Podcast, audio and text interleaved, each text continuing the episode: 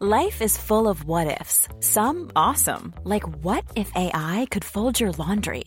And some, well, less awesome, like what if you have unexpected medical costs? United Healthcare can help get you covered with Health Protector Guard fixed indemnity insurance plans. They supplement your primary plan to help you manage out of pocket costs. No deductibles, no enrollment periods, and especially no more what ifs. Visit uh1.com to find the Health Protector Guard plan for you. Many of us have those stubborn pounds that seem impossible to lose, no matter how good we eat or how hard we work out. My solution is PlushCare. PlushCare is a leading telehealth provider with doctors who are there for you day and night to partner with you in your weight loss journey. They can prescribe FDA-approved weight loss medications like Wagovi and Zepbound for those who qualify. Plus, they accept most insurance plans. To get started, visit plushcare.com slash weight loss. That's plushcare.com slash weight loss. Hey, it's Ryan Reynolds, and I'm here with Keith, co-star of my upcoming film, If, only in theaters May 17th. Do you want to tell people the big news?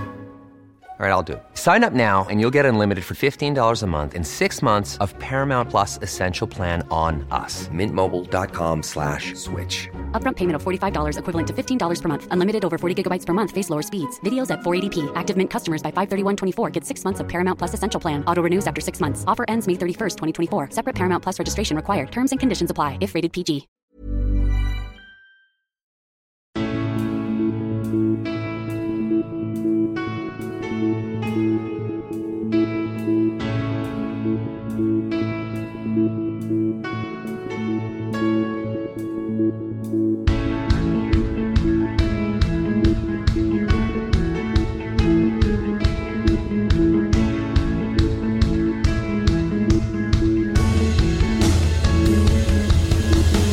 Bienvenidos a Alineación Indebida, bienvenidos a la previa indebida del Mundial 2022, parte 2 de Alineación Indebida. Hoy empezamos por una de esas selecciones que nunca puedes ignorar. Hoy empezamos por Argentina, por el grupo C. C de campeones del mundo es una oportunidad única, de, los, de las mejores que jamás han tenido y seguramente la última con Leo Messi. Esta vez no llega envuelta en caos la selección, pero la presión aún así nunca ha sido tan grande presión, o al menos deseo de México de alcanzar por fin el quinto partido. Pero esta vez igual no son ni cuatro. Polonia y Arabia Saudí completan ese grupo. Y también hablaremos del grupo D de Francia y del grupo E de Españita hoy en nuestra previa parte 2 en alineación indebida. Y para analizar a Argentina y al grupo C, no podría estar mejor rodeado en el día de hoy. Dos invitados, uno de River, otro de Boca, uno pro San Paoli, otro anti San Paoli, pero unidos por el sueño del Mundial. El primero de ellos es Gonzalo. Carol, ¿cómo estás, Gonzalo? Hola.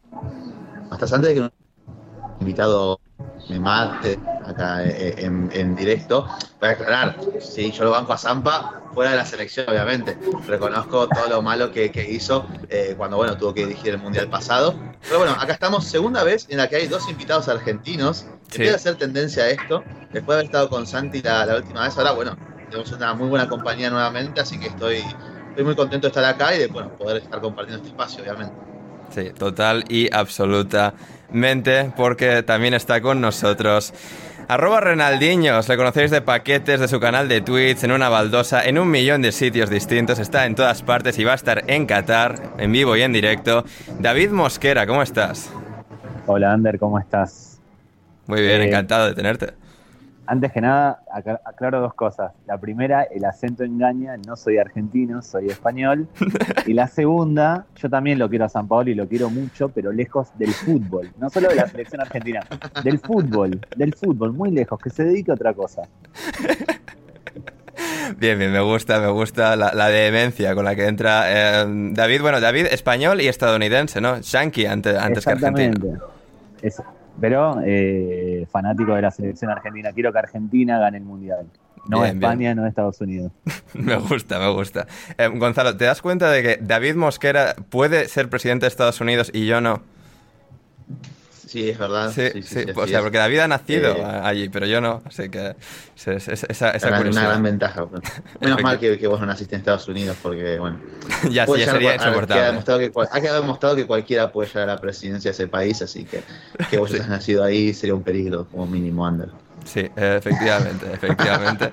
Y hablando de peligro, Argentina en un mundial, Argentina en un mundial, es cierto que que no es 2018, que llegan mucho mejor eh, esta vez, porque claro, cuando llegan en 2018, yo me acuerdo aquel marzo de 2018, Argentina jugando en el Wanda, no contra, contra, España fue, y es cuando, aquella noche en Twitter fue cuando llegó, llegó esa avalancha de insultos a San Paoli, lo del cabeza rodilla, lo de um, tobogán de piojos, el cementerio de Canelones y Wayne. Ese fue, yo recuerdo como el gran momento de los insultos argentinos en Twitter.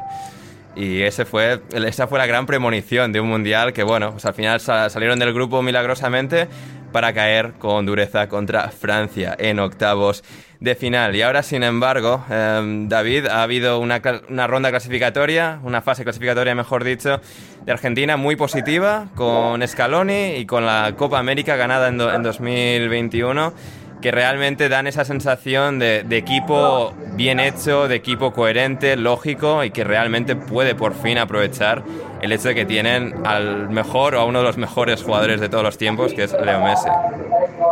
Sí, es, yo creo que es la primera vez desde la primera vez que Messi llega a un mundial con un proyecto futbolístico serio, con un equipo armado que sabe lo que juega, que sabe lo que juega y con posibilidades reales de ganarlo en el 2010 con Maradona se llegó, de, se llegó como se llegó.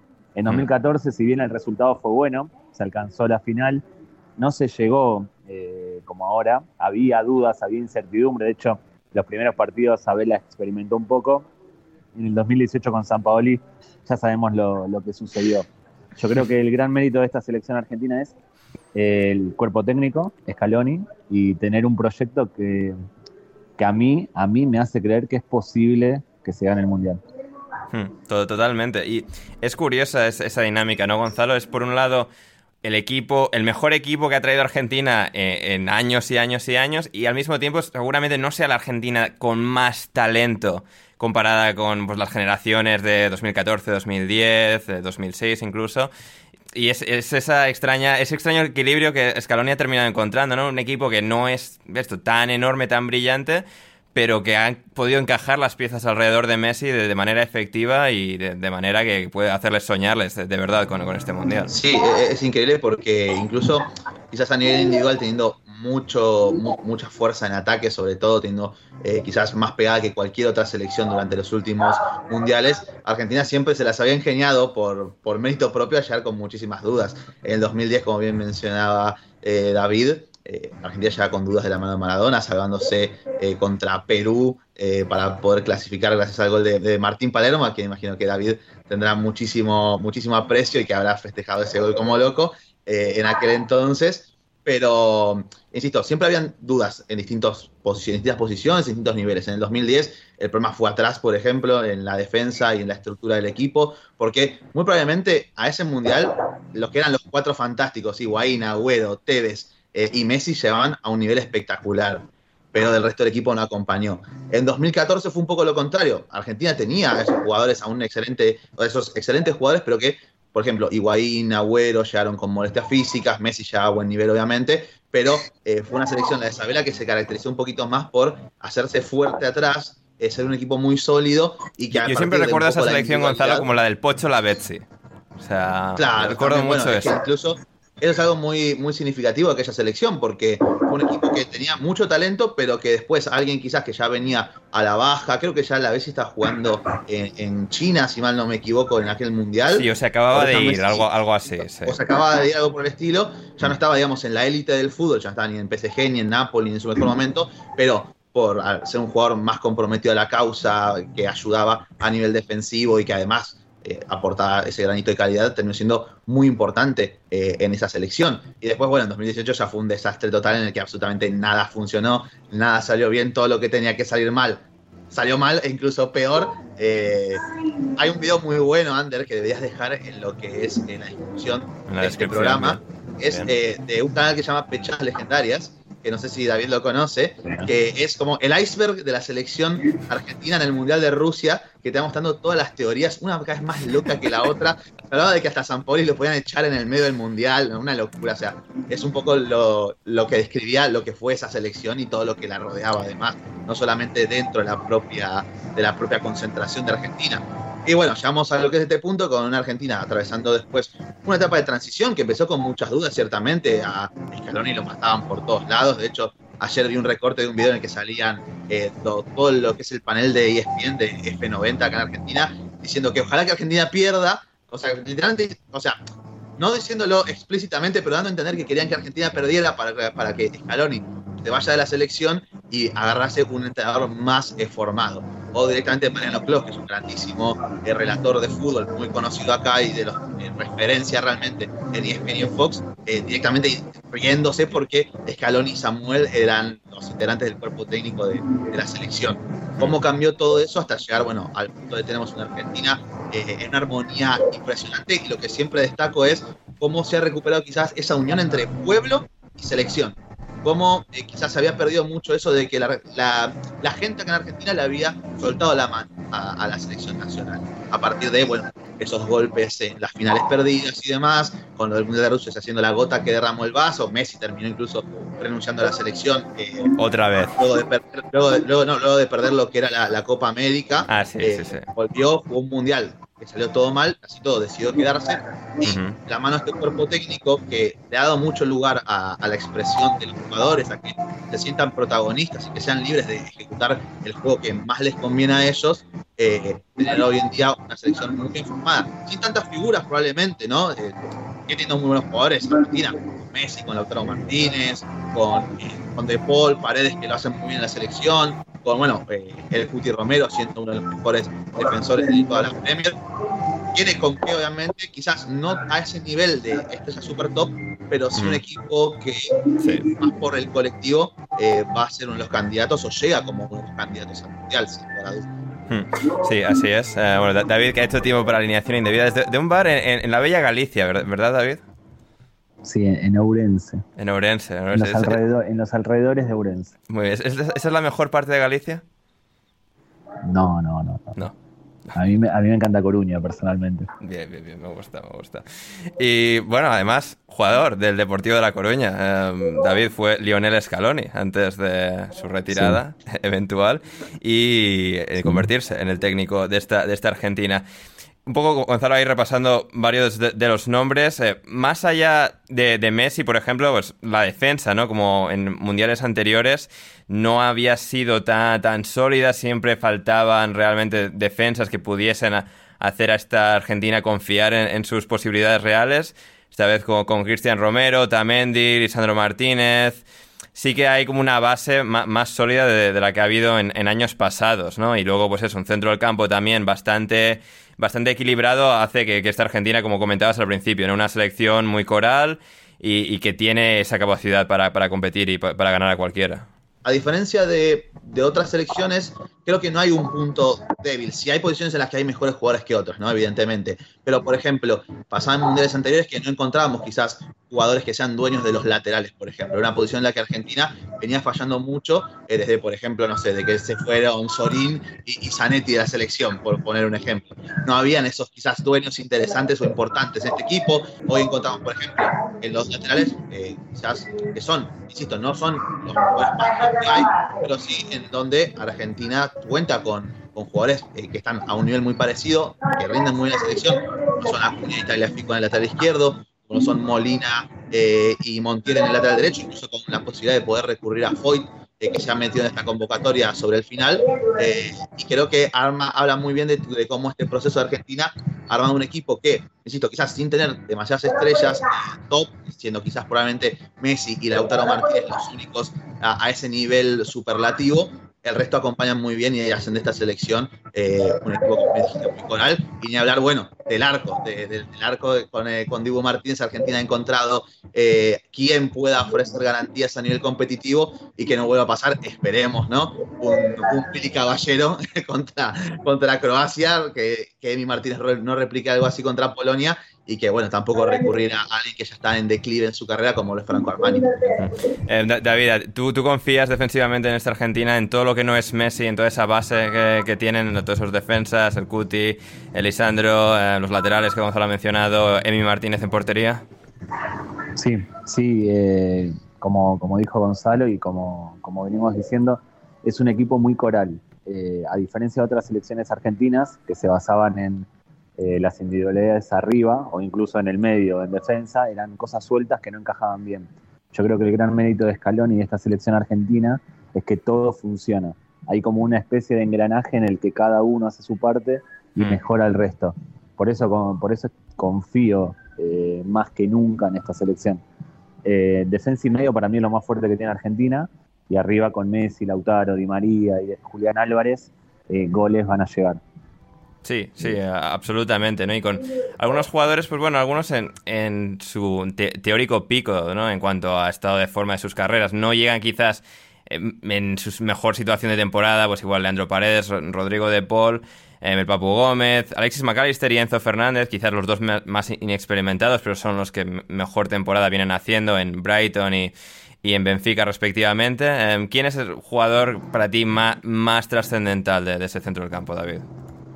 Eh, para mí lo era lo era Lo Celso y creo Sí, que lo va a hacer sí. eh, Enzo Fernández del Benfica, que para mí eh, va a ser su sustituto y creo que ya desde que debutó en River, Gonzalo lo debe saber más que yo, apuntaba maneras. Duró muy poco en el fútbol argentino, se notaba desde que debutó que estaba para más, para mucho más.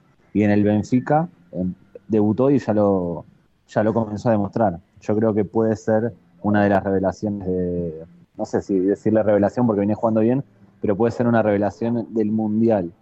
Creo que puede ser una de las grandes apariciones de, de este campeonato. No lo quiero quemar, ¿eh? Anulo Mufa. Anulo Mufa, no lo quiero quemar. No sé, porque como Enzo salió de River, ahora desconfío, ¿eh? No, No, no, no, sé no, si- porque ya no está en River. Ya no está en River, ahora que, que la rompa. Eh, no, no, no. no. Primera Argentina, después vemos. Sí, sí, sí. O sea, vosotros dos, solo por el tema de la mufa, vais a decir que Argentina queda última del grupo, ¿verdad? Nah, Y ser, nah. nada, eso ya no. A ver, Nah, bien, no a existe la mufa, no existe. A una parte hablamos de. No, no- es imposible que sea Mufa que Argentina eh, termine última de, de este grupito, que bueno, ya vamos a hablar de, de, de quienes acompañan a Argentina, ¿no? Pero Sí. es, es imposible, no hay, no, hay, no hay manera. Sí, y en cuanto a la figura de Messi, eh, David, al final una figura tan enorme. Argentina tuvo a Maradona, uno- uno de los jugadores más legendarios desde la historia del fútbol, que, le dio ese, ese mundial a Argentina tan, tan icónico. Y luego apareció uno pues que quizás sea hasta mejor, como es Leo Messi. Y claro, después de pues ir a 2006, ir a 2010, 2014, 2018, quedarse con la miel en los labios todas esas veces y en todas las Copas Américas hasta la última, ¿qué representaría para la figura de, de Leo Messi ganar este, este mundial con Argentina? Para mí, lo, lo digo siempre, si- eh, lo que le falta a Messi para ser considerado el mejor jugador de la historia ya de forma indiscutible es la Copa del Mundo. Eh, se puede discutir si Messi es mejor o peor que Maradona, que Pelé y demás, pero de ganarlo, de ganar este mundial Messi, de tener la foto con la Copa, yo creo que por estadística, por rendimiento, por todo lo que hizo en estos últimos 15 años, va a ser indudablemente el mejor jugador de todos los tiempos. Para mí no el más grande, porque el más grande para mí es, fue, es y será el Diego, pero sí va a ser indiscutible el mejor de todos los tiempos. También hay una cosa sobre lo que dices, que es la primera vez, como decíamos antes, que Messi llega a la selección sin ser él el que tiene que tirar el carro, sin ser él el Sí. principal responsable del éxito. Este Messi es una pieza más en, un, en, en el engranaje, otra vez uso esa palabra, que usó Scaloni. El Diego cuando jugaba en la selección era él el que tiraba el carro, era él el que tenía que liderar a todos hacia el título, y Messi no, Messi lo liberaron por fin de eso. Messi no es un líder estilo Maradona, es un líder que genera que todos lo quieran ayudar, pero que no va a tirar de- del resto, lo va a hacer a su manera, pero no, no lo va a hacer como el Diego. Eh, por eso, otro mérito de Scaloni es encontrarle ese lugar a, a Messi, encontrar, destac- em, potenciar ese estilo de liderazgo que tiene, que tiene Lío. Mm, to- Total, totalmente. Y ese otro jugador también un poco de, de la misma generación de, Messi que, que llega a este mundial, bueno, además de Otamendi en defensa, obviamente, eh, es Ángel Di María, que ha estado ahí para prácticamente todas, eh, todos los fracasos, todas las decepciones de, de Argentina y que también va, va a tener su oportunidad ante, ante la historia. Em, Gonzalo, para completar rápidamente, em, David ahí eh, destacaba el nombre de, Enzo Fernández como seguramente sustituto de, eh, de Giovanni Lo Celso. ¿Algún otro jugador de los no tan titulares que piensas que puede llegar a tener un rol importante en, este, en este Mundial para Argentina? Eh, a ver, bueno, sería fácil decir Julián Álvarez, por ejemplo. Vamos. Hay que ver, hay que ver igual qué tan qué tan prioridad es para, para Scaloni realmente, porque a lo largo de lo que fueron las convocatorias de, Julián le ha ido dando más minutos de a poquito. Bien cierto que también eh, aprecia mucho al Tucu Correa, que es un grandísimo jugador, obviamente, y que tiene bien merecido estar presente en el Mundial, pero es un jugador que, también le ha gustado mucho y que incluso puede decantarse, dependiendo del partido, por algunos de. Yo diría que incluso en caso de que, de que Paredes, por ejemplo, esté a un nivel de forma un tanto bajo como como viene sucediendo. Vas a hablar bien de Leandro Paredes, Gonzalo, pero no, no, no, no, no, no, no, no, no, no, no, no, no, no, no, no, no. En el caso, no, acabo de decir, acabo de decir, en el caso de que continúe, de que lleve lo que es el nivel que estamos viendo o la versión que estamos viendo de él en la Juventus, un equipo que también es cierto que no le ayuda en lo más mínimo, eh, todo lo contrario pasa en la selección, pero en caso de que eso no suceda, veo incluso a un hombre que es muy tapado, porque también saben que trabaja de manera muy silenciosa tanto en su club como acá en la selección cuando le ha tocado jugar y que lo ha hecho casi siempre muy bien, que es el nombre de, Guido Rodríguez, como ese jugador que mm. puede incluso ser una solución eh, en contextos específicos, no en todos los partidos. Yo no espero que, Guido juegue contra Arabia Saudita o contra Polonia, por ejemplo. Sí, quizás ante rivales de mayor entidad, a medida que avance lo que es el, Mundial y demás, insisto, en cuanto a Paredes y presenta alguna que otra duda en cuanto a su nivel, cosa que también es complicado de imaginar porque, insisto, en la selección sí se le brinda ese contexto idóneo para que pueda, digamos, desarrollar su mejor faceta de juego, que es como lanzador, como ese jugador que encuentra entre líneas a Messi, a De Paul y acerca a los jugadores más talentosos al arco rival. Eh, creo que Guido puede ser una buena alternativa como ese jugador, insisto, sigiloso, de trabajo sucio, de eh, sobre todo un mm. líder por detrás del bloque a la hora de recuperar muchas pelotas. Es algo que replica constantemente en el Betis y que con la selección eh, también lo ha hecho francamente bien.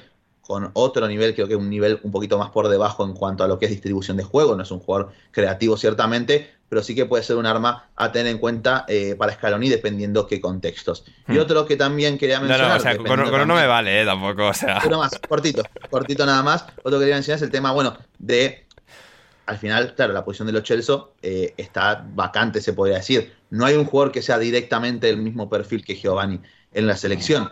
Ahí, por ejemplo, entran Enzo Fernández, Alexis McAllister y también creo que el que va a comenzar jugando es el Papu Gómez, que bien, es cierto, no viene haciéndolo de la mejor manera en el Sevilla, eh, en un contexto que tampoco lo ha ayudado muchísimo, estamos lejos de ver esa versión en la Atalanta, pero en la selección argentina, cada vez que le ha tocado jugar, lo ha hecho muy bien y yo confío en él, sobre todo por lo menos en estos primeros partidos de fase de grupos, que sea ese jugador que también ayude y acompañe a Messi, acercarlo al área contraria, donde obviamente Lionel ahí hace cualquier tipo de destrozos. Muy bien, muy bien. Eh, David, ¿algún otro detalle que quieras destacar o pasamos con México?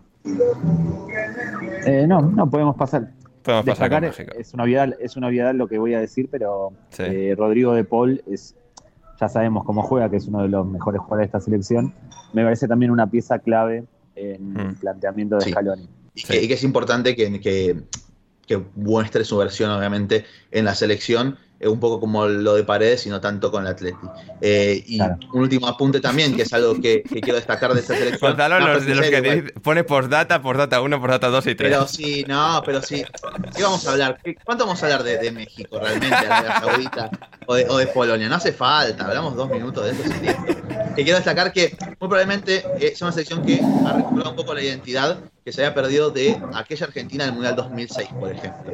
Eh, no en cuanto a individualidades, sino en cuanto a su forma de juego, hacer una selección argentina más reconocible a lo que históricamente ha jugado la selección, ser un equipo que carga muchos zonas interiores, que propone sociedades entre líneas y demás, algo que distaba mucho quizás de lo que se veía anteriormente en los últimos dos mundiales. Muy bien.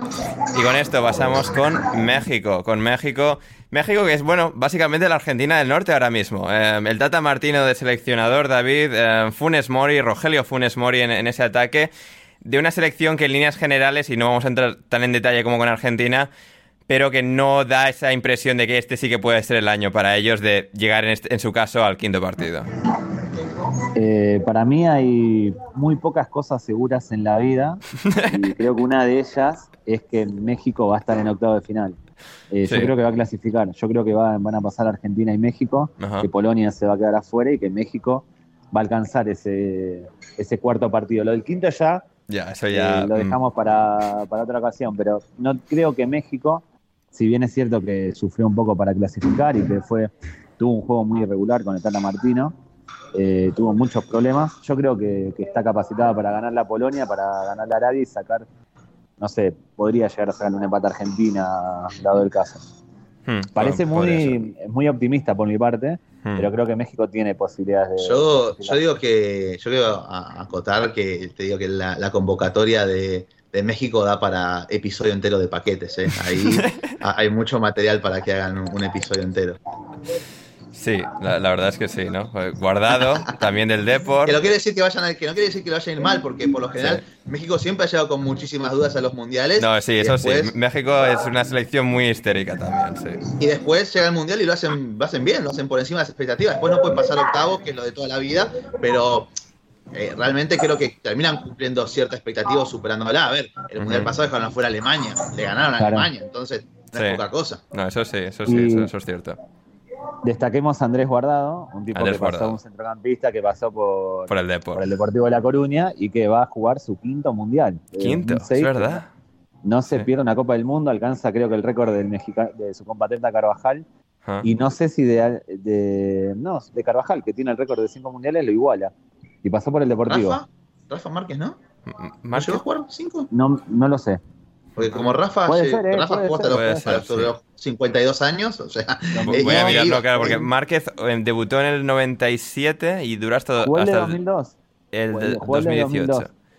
Hmm, Ahora voy, voy a cinco también. confirmar eso. Puede que sean podría 5 ser. también. A ver. Pues sí, Si o sea, en Rafa, todos, si Rafa tenía- todos, Rafa Sí. tenía 45 años y seguía, lo seguían llevando a la selección porque no había uno mejor, o sea, eso también. no, no sé si se perdió el de 2014. No sé Puede- si puede Márquez se perdió el de 2014, pero no quiero Eh, vamos a ¿Lo ver. están chequeando? Sí, sí, sí. Estamos Estamos, chequeando, estamos, claro. estamos Está chequeando en vivo y en directo. que- que- en el bar ahí.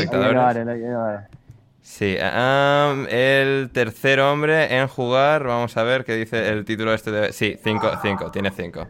Y ESPN nos confirma que tiene 5 O sea, mundiales los, disputados. Los tres, los tres son mexicanos, Carvajal, Márquez y Guardado. No, Guardado ahora sería el cuarto. El cuarto. Vamos a ver quién es el otro que nos baila aquí. Ah, A ver, cierto.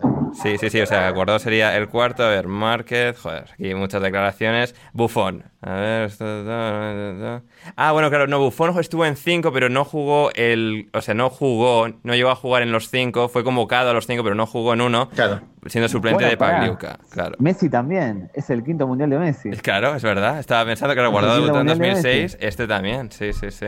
Y para, y de Cristiano entonces, también. Claro. Sí, hostia. Exactamente. Uh, demasiadas cosas van a ocurrir en Qatar, ¿eh? Uf. madre mía, madre de Dios, sí, sí, sí. Ah, vamos a ver, sí, sí. Este dato nos hace sentir jóvenes. Este es un dato para hacernos sentir jóvenes. Sí, totalmente, sí, sí, eh, total, totalmente. Así que bueno, pues va, va a ser eh, fantástico para, para Guardado con México, con 36 años, pero todavía uno de sus jugadores de, de mayor calidad, eh, sin ningún lugar a, a la duda, actual jugador guardado de- del Betis en, España. Y luego, pues bueno, tenemos a Raúl Jiménez en punta. Raúl Jiménez ha hecho algo muy gracioso, que es que, o sea, él ya quería ir al Mundial, creo que tenía, no sé si se lesionó en esta temporada o en verano, y en vez de ni siquiera a- disimular y hacer la recuperación en Wolverhampton, él como en septiembre-octubre se fue a México, a recuperarse en México. Eh, ya ni, o sea, ya, es- ya dejando claro que él se estaba recuperando para ir al Mundial y que el Wolverhampton le venía a importar poquito. Así que Raúl Jiménez estará en el Mundial a pesar de no haber jugado esta temporada en los Wolves y también Irving El Chucky Lozano, jugador del Nápoles, que, eh, Sí. que viene de estar jugando a muy buen nivel en uno de los mejores equipos de Europa. Es ese jugador que sí que está eh, codeándose entre los mejores de- del fútbol Y, de élite europeo. Bueno, y la máxima estrella de este equipo, Rogelio Gabriel Funes Mori, eh, Claro. quien fue, era motivo de burla en River. El- de hecho, le dedicaron una canción entera eh, a él. Le, le crearon, le, le hicieron una canción entera a él, eh, tipo con video, todo en YouTube, de, que, de cómo erraba goles, básicamente.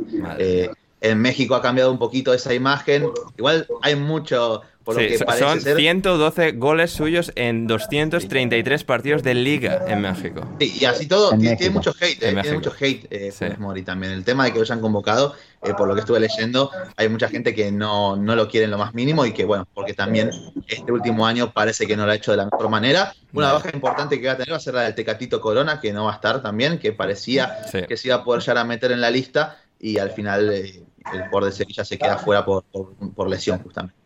Exactamente, exactamente.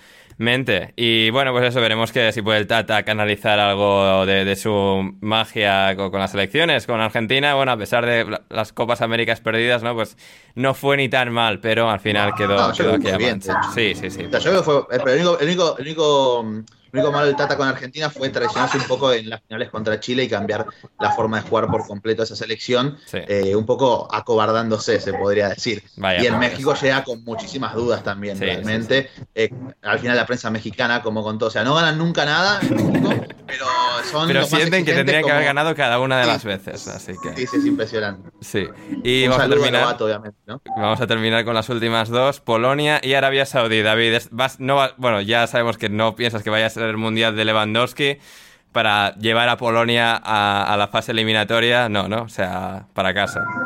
Voy, juego a lo seguro, digo que México para mí tiene Sí. chances. Sí, sí, Entre las cuatro creo que Polonia va a quedar tercera. No digo que no, no vaya a pasar. Está Lewandowski, que si una, le tirás una plancha, la cabecea y la clava en el ángulo, porque es eh, quizás el mejor nueve del mundo, en, su, en lo suyo, en lo suyo. Sí, sí, sí. Pero no sé, tampoco he visto, si te digo la verdad, tampoco he visto Ya, mucho partido de la no, selección no, polaca. ni Gonzalo ni yo tampoco, pero bueno, abrimos No, a ver. Wikipedia, vemos los nombres y, y especulamos, que, Sí, que es lo sí, divertido. es, que, es, que, es que con Polonia no se puede, ni- incluso viendo los nombres que tienen buenos, obviamente. Está Zielinski de Napoli, justamente, a veces Mateusz Kasz, eh, Jan Bednarek, todos conocidos eh, de la Premier. Eh, pero realmente es que es una selección que siempre que ha llegado a la hora de la verdad, en, tanto en mundiales como en Eurocopa, lo han hecho muy mal, no han cumplido ningún tipo de expectativas. No. eh, y que sus máximas estrellas, el propio Lewandowski, Szczesny en el arco, no han ofrecido ningún tipo de garantías en, en estas citas. Obviamente que es al final un conjunto de equipo, pero Sí. es que a Polonia se ha quedado muy cortita por lo general. Puede ser esta como su última oportunidad, la de gente como Lewan, como el propio Cesny, eh, entre otros, de poder, digamos, cambiar un poquito esa imagen y poder revertir un poco la historia eh, de esta generación que apuntaba un poquito mejor en Polonia y que nunca les ha dado frutos realmente. Sí, el, el Sí, sí. partido Más, import- más interesante de ese grupo C en el que está Argentina es sin duda para mí Polonia-México, porque debutan, debutan enfrentándose y el que gane creo que va a ser el que avance a la siguiente ronda. Creo que es el partido a ver de ese grupo.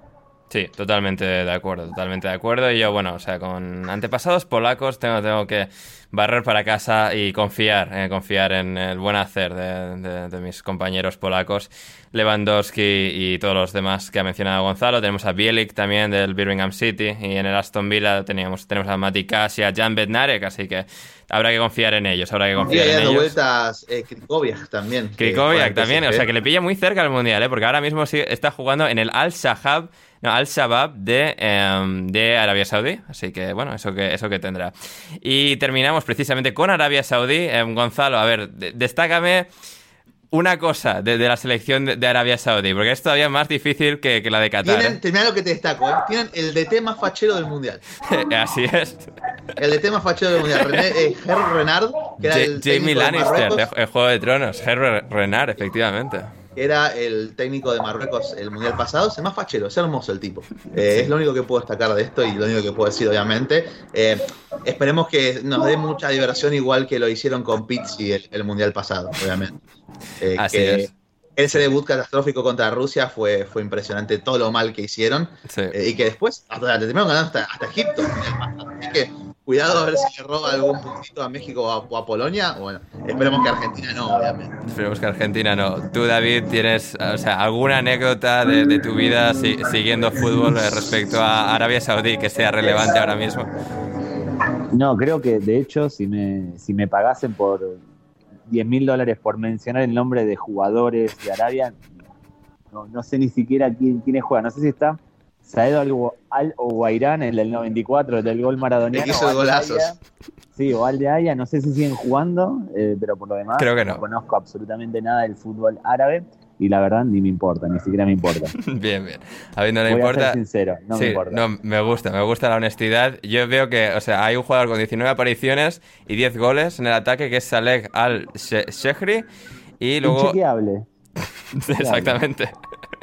Y eh, Salem Al-Dausari, en el centro del campo, 70 partidos, 31 años, 17 goles. Eh, esos, son los, esos son los buenos de, Arabia Saudí, quiero pensar. Y bueno, Arabia Saudí, pues a ver, no hay nombres muy reconocibles, pero es la tercera mejor selección de, de Asia, ah, al menos lo ha sido en la clasificación al Mundial por delante de Australia. Así que a ver, a ver qué tal se, se da la cosa para los saudíes con eh, Herbert Renard que tiene eh, copas de África para, para, dar y regalar, que tuvo éxito con casi todas las selecciones a las que entrenó en el continente africano, así que veremos si puede trasladar ese éxito a Arabia Saudí. Y ya cerramos, eh, a ver, con nuestras predicciones, eh, del 1 al 4.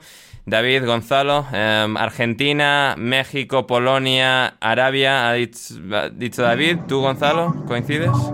Yo digo, eh, digo Polonia última, mira, para cambiar. Polonia última. última y Arabia ahí.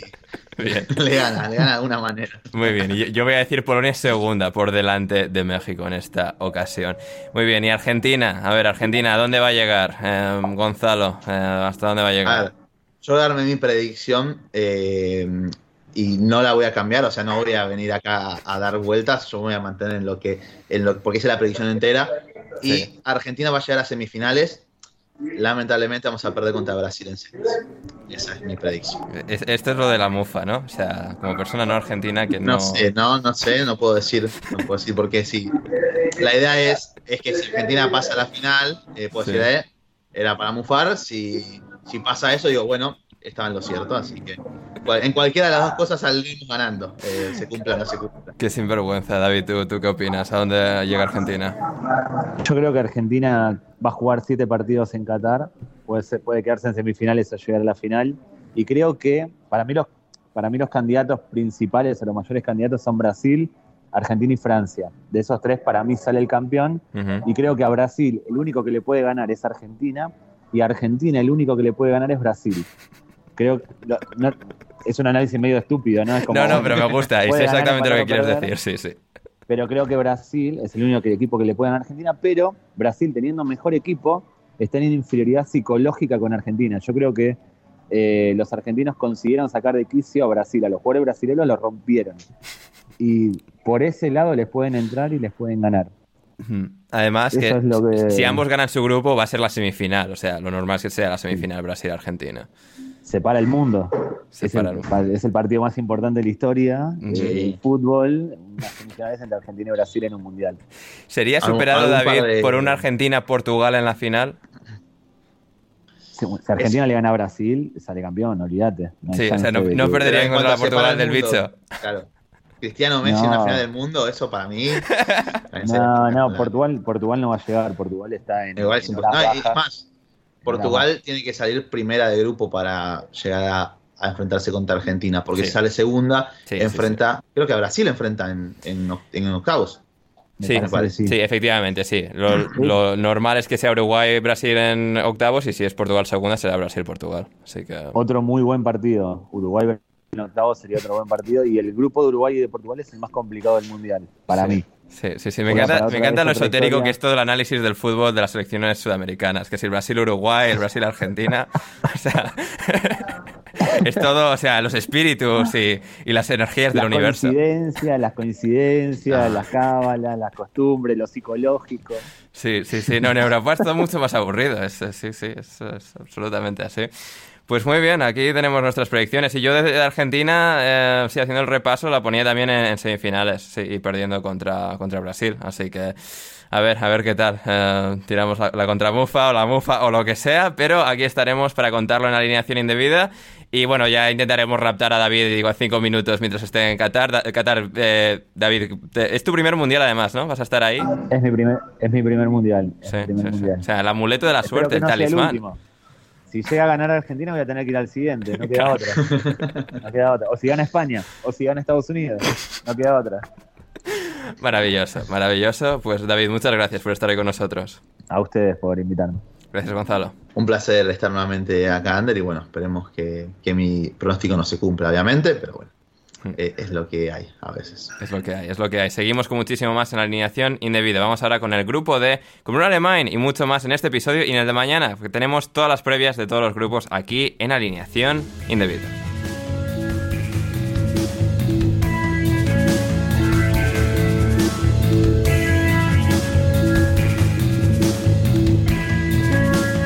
Continuamos en alineación indebida, previa indebida del Mundial 2022, parte 2. Ahora vamos con el grupo D, D de Dinamarca, la revelación de la Eurocopa 2021 y también, por supuesto, del vigente campeón del mundo, Francia, un grupo con dos serios contendientes a terminarlo como primero y quizás a ganar al mundial entero. Una Francia un pelín entre generaciones, quizás sin Kanté ni Pogba esta vez, pero todavía con Mbappé y Benzema. Y Dinamarca con un jugador al que pensaba que perdía para siempre y que sin embargo en 2022 está a un nivel posiblemente tan eufórico como nunca. Christian Eriksen. También qué clase de amenaza pueden suponer Australia y Túnez, spoiler, no mucha. Y para diseccionarlo todo estoy junto a un solo invitado, pero qué invitado de la cadena Ser de Play Football es Bruno Alemán. ¿Cómo estás, Bruno?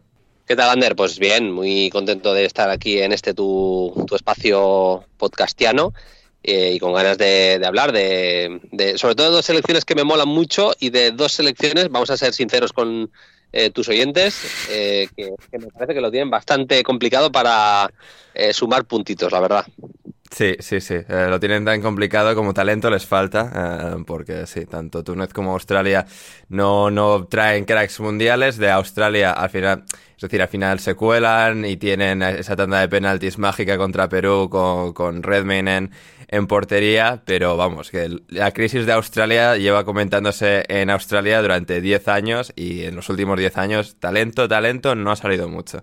Así que veremos qué tal se les da esta vez, donde, bueno, se reencuentran con Dinamarca y Francia, si no me equivoco, ¿no? Al igual que en 2018 junto a Perú. Sí, sí, e-, es, una cosa bastante curiosa de los, de los grupos eh, que pasa en este, si no me equivoco, Brasil. Brasil, Serbia y eh, Suiza, sí. Brasil, Suiza y Serbia, yo creo que compartieron también grupo sí, sí, en. esos tres, sí. Sí, sí. O sea, que imagínate. Y, Brasil estuvo con Camerún en 2014 también, o sea que, que, bueno, que se van repitiendo Sí, sí. Sí, todo, total y, absolutamente tú, Bruno, que vas a estar en Qatar, eh, en vivo y en directo durante todo el Mundial. ¿eh? O sea, buena experiencia esa. Te di, la, exclusiva en tu programa, no, no lo había dicho. Sí. sí, sí, no, no, lo dijiste, creo que lo dijiste, sí, sí, pero bueno, para recordar a la gente que es un poco despistada. No, no, di, la exclusiva en, en, la parte de pago del, del podcast, o sea, para la gente. Es verdad, sí, sí, sí, cierto. Sí, y luego ya lo he ido diciendo a mi familia y a, esas, esa gente. A esa gente. Primero los del Patreon, luego tu familia. Me gusta ese orden de prioridades, Bruno. Me gusta ese orden de prioridades. Eh, y muy bien, pues sí, sí, dime. No, que digo que a mi mujer se lo dije anteayer, o sea que ya está, que al menos ya lo sabe. Maravilloso, maravilloso. Y con esto ya vamos a meternos en harina con la materia Francia. 2018, campeones del mundo, una selección que, bueno, pues al final sólida, que, que en partes fue quizás esa frustración de, ah, podrían ser mejores, pero eh, a través de su sólida defensa y de tener a Griezmann y a, Mbappé arriba, pues eh, volaron hasta ser campeones contra Croacia en la final en, en Luzhniki, donde tú estuviste presente. Y desde entonces, pues bueno, una Nations, unas Nations Leagues en medio, donde llegaron a a una Final Four, eh, la Eurocopa, donde fueron brutalmente remontados por Suiza en octavos de final. Y ahora de repente, eh, de nuevo, en, la gran cita del fútbol, en el Mundial. Bueno, con, con, Mbappé, cuatro años más maduro que, que, en la última cita. No, bueno, cuatro años mayor, cuatro años maduro igual es mucho, es mucho asumir. Pero, em, no sé, va a ser una, una, un reto interesante para esta selección. Que como decía en la introducción, ha perdido algo, algo de nombre, algo de quilates, ¿no? Con, bueno, algunas bajas por lesión, por retiradas. Pero que arriba pues sigue teniendo, sigue teniendo mucha, mucha dinamita con la que llevarse por delante a cualquiera. Sí, sí. Eh, Francia es una pedazo de selección. Mm, es verdad que en el centro del campo les faltan ya no solo piezas importantes, sino un perfil de un jugador ¿no? que, pueda tener más la, pelota, que pueda ser un poco más el, organizador. Están filtrando en Francia que, van a jugar Chouameni y Rabiot eh, como doble pivote, que incluso Fofana podría entrar, el de el, el Mónaco, pero les falta ese jugador que pueda aglutinar un poco el, juego. Seguramente vayamos a ver a Griezmann en ese perfil eh, de acercarse bastante más al centro del campo que a, los delanteros, no porque le caigan mal Benzema eh, ni, ni Mbappé, que no tengo esa información, pero, pero más por el hecho de, bueno, de que sea eh, capaz alguien de, dirigir los ataques ¿no? y de dar algo de sentido al juego y que no sea solo correr. Mm, más allá de eso, es que tiene una selección brutal. Tiene jugadores eh, muy capaces de, filtrar balones desde atrás, con Cundé, con Salivá, el propio Lucas Hernández, que en eso ha crecido bastante, Pavar también. Eh, en conducción, Teo Hernández es de los jugadores más, más capaces que hay también para dar salida al juego desde, desde atrás. Y por decirlo de alguna manera, eh, el, el, problema de, de, tener un generador en el centro del campo lo puede suplir bastante bien con, con defensas que, que, pueden ayudar a, a, que el equipo llegue ¿no? a, tres cuartos de campo, que, es lo más importante. Y arriba a ver cómo mezclan y cómo trabajan, que eso me parece también muy importante. Eh, Griezmann, Benzema y, Mbappé, a la mínima que, que dejen de currar, que, que ninguno de los tres eh, trabaje. Griezmann va a trabajar seguro, pero los otros dos tengo alguna duda más. Eh, si, si, trabajan, Francia me parece una selección eh, temible como la que más para este mundial. Hmm, sí, eh, absolutamente. Al final, ese nivel de calidad. Benzema, ganador del balón de oro este año. Mbappé es Mbappé, Griezmann también. Y luego, no sé, la segunda unidad es que la componen Olivier Giroud, delantero titular de la última Francia de un mundial de 2018. Dembélé, Nkunku, Marcus Thuram y Kingsley Coman. Es que es, es que es muy, muy bueno. Muy, buena, muy buenas dos unidades, digamos, de, de ataque. Centro del campo, eh, bueno, pues lo dicho, no van a estar ni, ni Mbappé ni Kanté, que formaron el doble pivote de, sensaciones con el que ganaron en 2018, pero está Chouameni, como bien comentabas ahí, Adrien Javiot, Beretut, Camavinga, Fofana de, del Mónaco y, Mateo Guendouzi, que bueno, pues como decías, ¿no? al final no son jugadores de tan enormes como los dos a los que van a suplir, pero con todo lo que puede aportar la defensa con pues, Pavar, los dos Hernández, eh, Upamecano, Saliba, Cundé, Barán. Es decir, ahí hay. Al final, en el centro del campo quizás es donde más cojean, pero se lo pueden suplir con todo defensas y todo atacantes. Para adelante. Sí, sí, es que, es que es tal cual. Se pueden saltar el, el centro del campo. Eh, sirve esto para reivindicar también el, el, buen papel que hicieron Kanté y Pogba tanto en el Mundial como en la Eurocopa. Eh, Pogba, el día que cae eliminada sí. eh, Francia, el día de la remontada, me, le mete un golazo a, a, Suiza brutal. Estaba jugando muy bien en la Eurocopa sí. y el curro, el trabajo que hizo durante el Mundial me pareció muy, muy bueno. Es verdad que eh, su trabajo, su nivel en el United ha sido muy regular, creo que más por las lesiones que otra cosa, pero al final es lo que es. El, el balance del fichaje de, Pogba por el United es, un fracaso, hay que decirlo claramente, porque pagaron más de 100 millones y ha estado más lesionado que disponible eh, prácticamente. Y luego cuando ha estado en el campo tampoco ha acabado de marcar del todo las, diferencias, o si lo ha hecho, que, lo ha hecho en, varios momentos, eh, le, ha faltado algo de continuidad, ¿no? Y, pero sí que me gustaría reivindicar que al menos en el fútbol de selecciones eh, Pogba sí que lo ha conseguido. Y lo de Kanté en el Mundial 2018 eh, con perdón del chiste, fue un canteo, o sea, fue... Eh, sí, sí, fue tre tremendo, fue eh, no tan terrible como el chiste, pero, pero sí, estuvo bien, estuvo realmente muy bien el, el francés del Chelsea.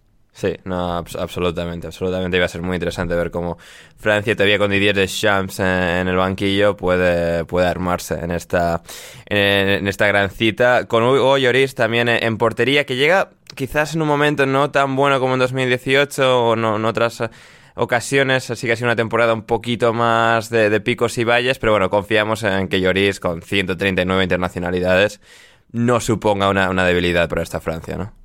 Sí, en, en, líneas generales, a mí Lloris es un portero que me, me transmite calma, me transmite seguridad. Es, totalmente cierto lo que dices. ¿eh? Viene además de, un mal partido, creo, contra el, contra el Leeds. No, no estuvo seguramente al, al, nivel y hay varios partidos en los que eh, ha encajado de más el, el Tottenham, pero bueno, tener eh, delante a gente como eh, Davinson Sánchez, Dyer, eh, Davis tampoco es que sea Beckenbauer, eh, al final... Su compatriota Clement Lenglet, que por lo que sea no va al Mundial en cambio.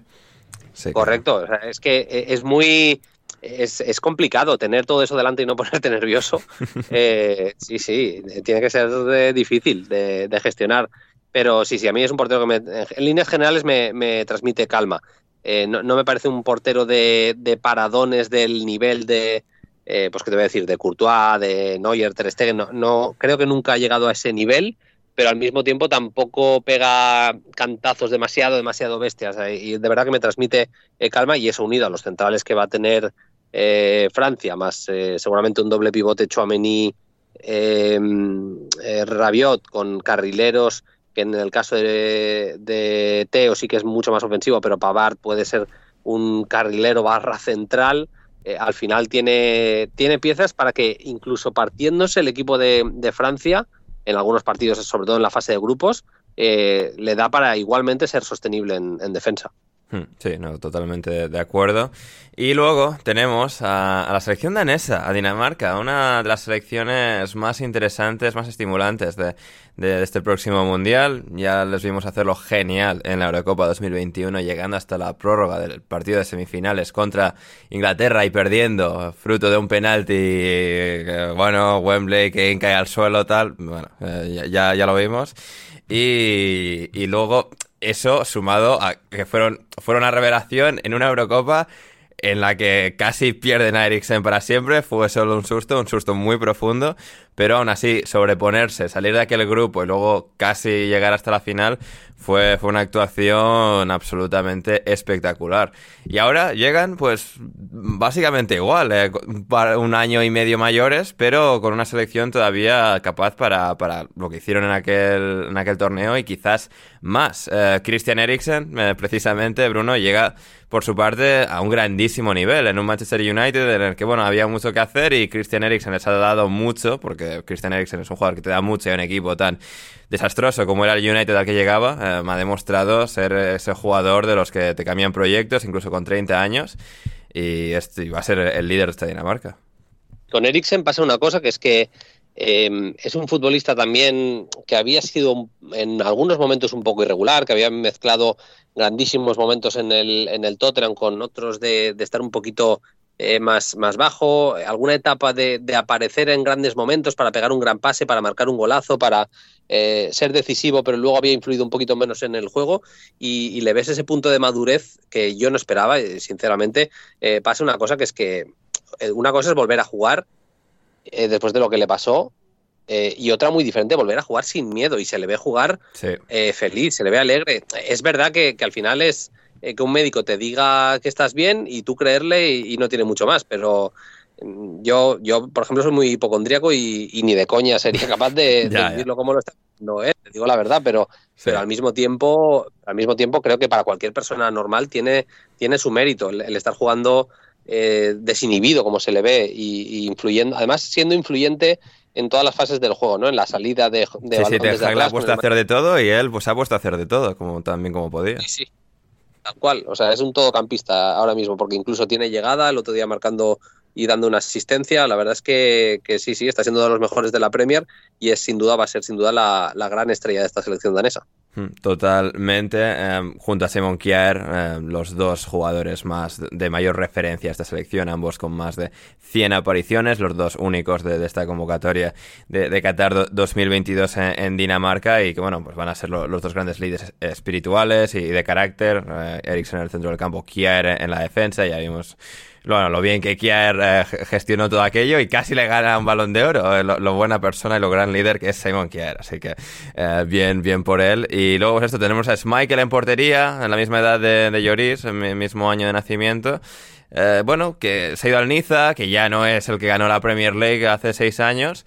Pero también es esto un jugador que inspirado y demás, como contra el Chelsea en la final de la FA Cup de 2021, eh, también te, te gana partidos.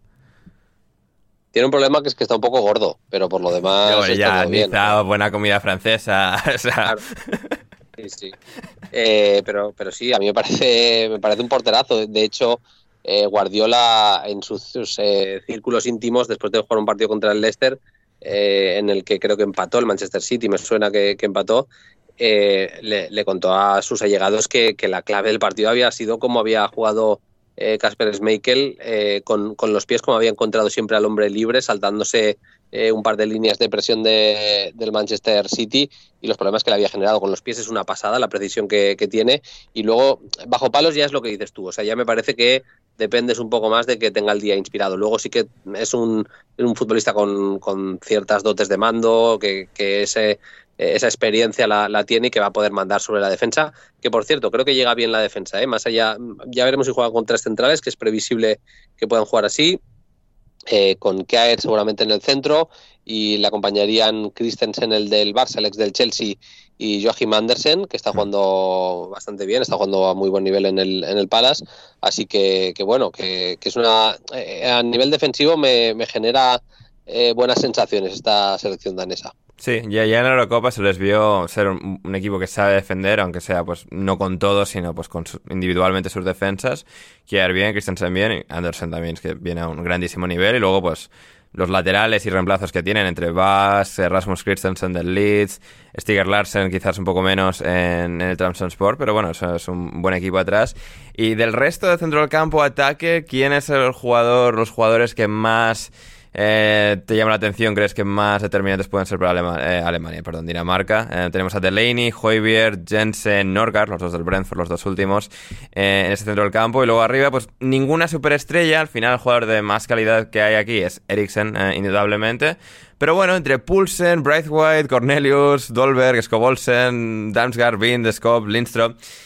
Aquí hay, bueno, un glosario interesante de jugadores que, bueno, los vas probando, alguno, alguno te saldrá cara y, con esto, pues, a, rodar hasta, hasta donde se pueda. Eh, Hulman está confiando bastante en Delany, lo que pasa es que está muy mal, el jugador del Sevilla. Eh, sí, en el Sevilla no juega, ¿no? En un Sevilla muy mal, además. Sí, sí, sí.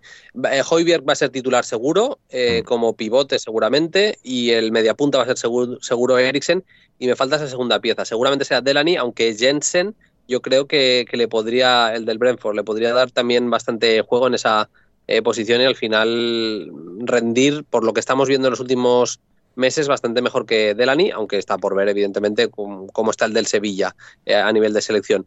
Y arriba tiene un problema gordísimo Hulman porque eh, es que sus delanteros ni están jugando ni están metiendo goles. en una previa que he tenido que hacer esta semana, yo he metido a, a Jonas Wind, al delantero del Wolfsburgo eh, como punta titular porque es el único que ha jugado un poquito y, además ha marcado, porque ni Dolberg que está jugando ni marcando con, el Sevilla, Cornelius ha ido al Copenhague, es verdad que ha tenido una lesión, eh, pero apenas está jugando tampoco, y lo que sí que tiene la selección danesa eh, son extremos de, mucha calidad. Scott Olsen me está encantando en la Champions con... jugando a, muy buen nivel. Luego, pues futbolistas como eh, Lindstrom, que también en el Eintracht de, Frankfurt, un jugador muy vertical, pero eh, con las ideas muy, muy claras, muy activo también en la presión. Creo que le puede eh, ir bien con estos dos jugadores. Y Damsgaard, que tuvo ese fogonazo que nos encantó en la última Eurocopa y que desde entonces, por problemas eh, físicos y, demás, no ha acabado de dar su mejor versión, pero que esperamos que, la pueda recuperar Hulman en, en, este mundial. Hay jugadores, ya lo sabes, Ander, que son por lo que sea, rinden mejor con sus selecciones que en sus clubes y veremos si el de Damsgaard eh, se confirma que es uno de esos casos. Hmm, va a ser muy interesante de, ver esta, esta Dinamarca con, todos estos jugadores. Y luego, completando este grupo, tenemos a Australia y a Túnez. Em, a ver, dos selecciones que han llegado al Mundial totalmente, de forma totalmente verídica, legítima, eh, pero Australia eh, es una selección que lleva como 10 años en una especie de, crisis de por qué ya no generan grandes jugadores. Es decir, la Australia, por ejemplo, que, llega al Mundial de 2006, era una selección con jugadores que, tenían un, cierto renombre, un cierto, una cierta capacidad al mayor alto nivel. Y en esta selección pues no se vislumbra lo mismo. Tenemos a Aaron Moy, el actual jugador del Celtic de Glasgow, y algún otro más, pero es que no tienen, digamos, esos jugadores de la época, ¿no? Que, tenían, con los que, bueno, puedes pensar de si estos tienen el día y pueden tirar del resto del equipo, pueden llegar lejos, pero es que no, no, no, da la sensación de ser ese caso. Fíjate, es que eh, pasaron por Australia jugadores de, la calidad de Kiwell, eh, de Viduca. Viduca. Aloisi, Bresciano, Emerton. sí. sí. Eh, realmente han, tenido bastante más talento del que, del que tienen ahora. Aaron Muy es una buena pieza ahí. Eh, que el año pasado eh, tuvo minutos interesantes eh, con el Eintracht de, Frankfurt, si no recuerdo mal, en la final de la Europa League marcando uno de los penaltis también. pero claro, te tienes que ir a, pues eso, a tandas de penaltis, seguramente la que jugó en la, en la repesca también con, con, con, la selección de Australia, ¿no? Pero sí, les falta talento incluso te diría que tampoco es una selección que se pueda acoger a lo sólida que es en defensa, porque, porque no, es que mm, si te soy sincero, le, veo casi que menos eh, posibilidades todavía que, que a Túnez de, de sumar puntos. Eh, Mm, realmente lo sí. veo complicado porque Túnez sí que, luego entraremos en Túnez, pero sí que es un equipo ma- más, combativo. Eh, Australia, además, con las críticas que ha habido. Es verdad que la manera de clasificar por aquello de la gesta en los penaltis y demás, eh, igual le da eh, pues algo de, de vigor y, y buena onda o buen, buena sintonía para empezar. Buenas el- vibras, Bruno, esto es lo que nos interesa. Buenas vibras. correcto, que no soy tan joven como tú. Eh, eso, para, para empezar, para empezar, al menos eh, siendo positivos en, en el Mundial, pero le- realmente le doy muy pocas opciones en esos dos partidos contra Dinamarca y, Francia, muy pocas opciones de puntuar. Sí, to- totalmente de acuerdo. Estará Matthew Ryan en, portería, ni siquiera eh, se antoja que vaya a jugar el señor ese que salió a, a hacer a hacer la tanda de penaltis y a ganar contra Perú. Pero bueno, eh, a ver qué tal, a ver qué tal. Y luego Túnez, ¿no? Que, a ver, es un caso similar quizás en el que, bueno, tienen a un jugador de un perfil quizás no muy diferente, algo más ofensivo, jugar más en ataque, pero bueno, algo relativamente similar a lo que es Moy en Australia, con, con Wabi Castri, y luego, pues bueno, a una serie de jugadores también decentillos, ¿no? Que juegan por, Europa, pero Túnez eh, casi nunca ha sido esa, esa selección, eh, digamos, africana que, que, no, que haya sido de las más potentes, que haya tenido el mayor nivel de, de quilates futbolísticos. Normalmente tienen jugadores eh, en los eh, países del norte de África. Hmm. Hay mucho futbolista con, con bastante talento, pero algo desprendido ¿no? De- del juego. eh, en Marruecos, eh, Argelia y, y demás, siempre tienes jugadores con, con mucho talento y, y que luego pas- son un poco más pasotas, ¿no? Pues me viene a la cabeza Marez, eh, Ziyech, ¿no? Ese tipo de, de futbolista que, pues que por lo que sea, cuando tienen la pelota flipas a veces cuando les ves, pero Sí. eh, si les toca trabajar sin balón, pues la cosa se, se complica. Eh, pasa algo así en, en Túnez, pero no con la generación de futbolistas que hay ahora. No hay eh, jugadores mm, tanto de, de ese perfil. Eh, sí que hay uno que, que me. Al Mehri, el, jugador eh, que es cantera de- del Manchester United, eh, está un poco en ese perfil, ¿no? Eh, y, creo que puede ser una de las sorpresas positivas en el Mundial, uno de los jugadores que tengo ganas de, ver. Y más allá de eso, Kadri, un jugador ya muy establecido, ya veterano, va a llegar en, no en plenitud, pero sí llega bien al, al Mundial. Y luego Skiri es un futbolista que no ha llegado a estar en un club de élite en la Bundesliga, pero que sí que ha dejado buen rendimiento. ¿eh? En, en Alemania ha jugado a buen nivel, ocupa muchísimo campo, tiene criterio a la hora de entregar la, la pelota. Yo serían los tres nombres en los que me fijaría de, este, de esta Túnez. Muy bien, fantástico. Y para cerrar, Bruno, um, a ver, bueno, eh, del 1 al 4, Francia, Dinamarca, Túnez, Australia. Primera, o sea, uno Francia, Sí. dos Dinamarca, Sí. tres Túnez, cuatro Australia. Sí, bien, bien, co- coincidimos en, en eso.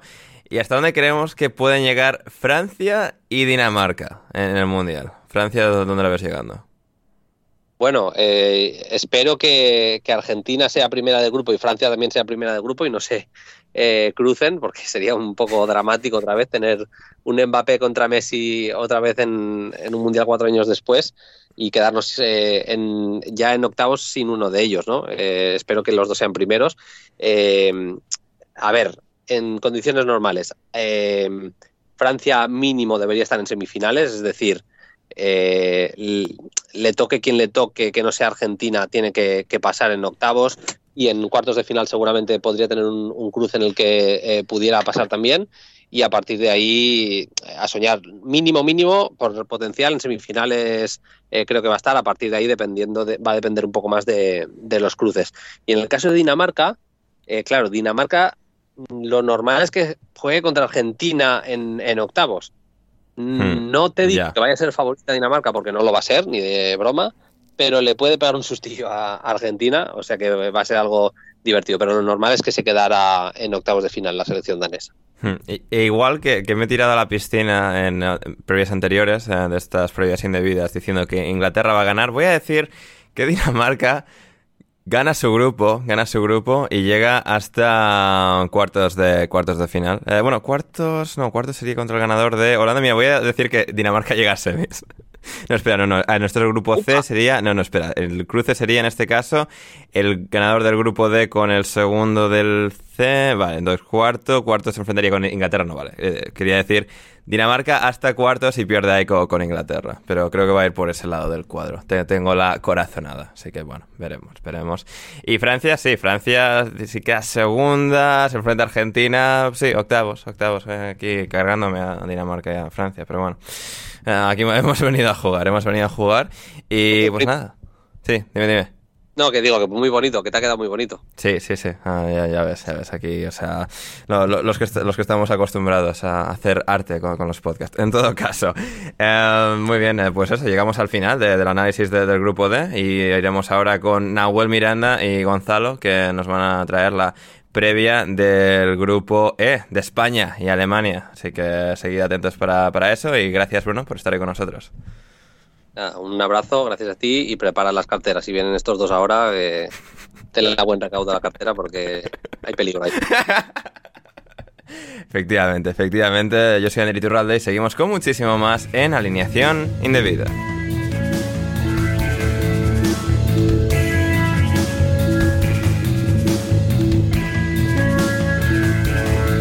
Y ahora, en las previas del Mundial de Alineación Indebida, vamos con el grupo E de España, de Españita, la campeona del mundo de 2010, que quiere redimirse de Rusia 2018 y también quiere la campeona de 2014, Alemania. Y por si no eran pocos en el grupo favorito de Manuel Sánchez, está también Japón. Qué bonita clase de historia da lugar en este grupo, el cual completa Costa Rica. Pura vida, aunque en principio será dura vida para ellos en este grupo. No para mí, sin embargo, que estoy acompañado por geniales invitados para analizar este grupo. En primer lugar, de la pizarra de Quintana en Radio Marca, es Nahuel Miranda. ¿Cómo estás, Nahuel? ¿Qué tal, chicos? ¿Cómo estamos? Muy bien, muy bien, encantados de, de tenerte aquí. Eh, bueno, experto en España, en Alemania, eh, también hay muchos japoneses en Alemania y bueno, eh, costarricenses, bueno, los, sabemos todos los cuadros que son, así que eh, experto Hay en la uno- hay materia. uno en el. Lugo. No sé Sí. si lo, lo tienes controlado, el portero del Lugo, ¿eh? Lo tenemos ahí en el, Ah. en el Mundial. Ah, mira, eso no lo sabía. Keylor Keylor va a ser suplente de ese hombre. Bueno, va a estar peleado. Bien, bien, bien. Y también está aquí Gonzalo. Carol, ¿cómo estás, Gonzalo? Hola, Ander, bueno, muy bien. Eh, contento de estar nuevamente acá para continuar con, con esta suerte de, de previa. Así demostramos todos nuestros conocimientos vastos de absolutamente todas las selecciones, como bueno, especialistas internacionales de absolutamente todo, como bueno, como gente de renombre que no mencionaremos en Twitter. Efectivamente, efectivamente. Eh, somos absolutos expertos en todas y cada una de las selecciones del Mundial y hoy venimos nuevamente para compartir nuestra sabiduría inmensa e infinita, me atrevería a decir. Eh, vamos a empezar por España, por España.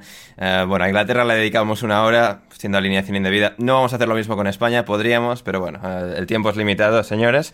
Y bueno, vamos a empezar pues por la selección de Luis Enrique, una selección que despierta pasiones, que despierta controversia, que despierta, bueno, mucho debate en cuanto a, los jugadores que deberían ir, no ir, estar en forma, no estar en forma. Este debate supongo que se ha tenido en todas partes, en Inglaterra hasta cierto punto también, pero en España parece especialmente acentuado el nivel hasta el que, bueno, o sea, se ha discutido que, que vaya Pepito o vaya el otro. O sea, es eh, absolutamente fascinante.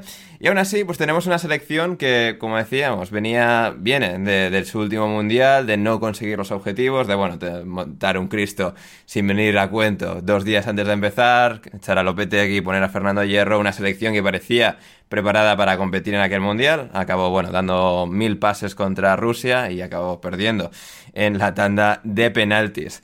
Eh, esta vez, esta vez con Luis Enrique, un plan, bueno, de ruta más, más, definido, a no ser que Luis Enrique fiche por el Atlético de Madrid en la próxima semana, Rubiares le eche y volvamos a, a lo mismo.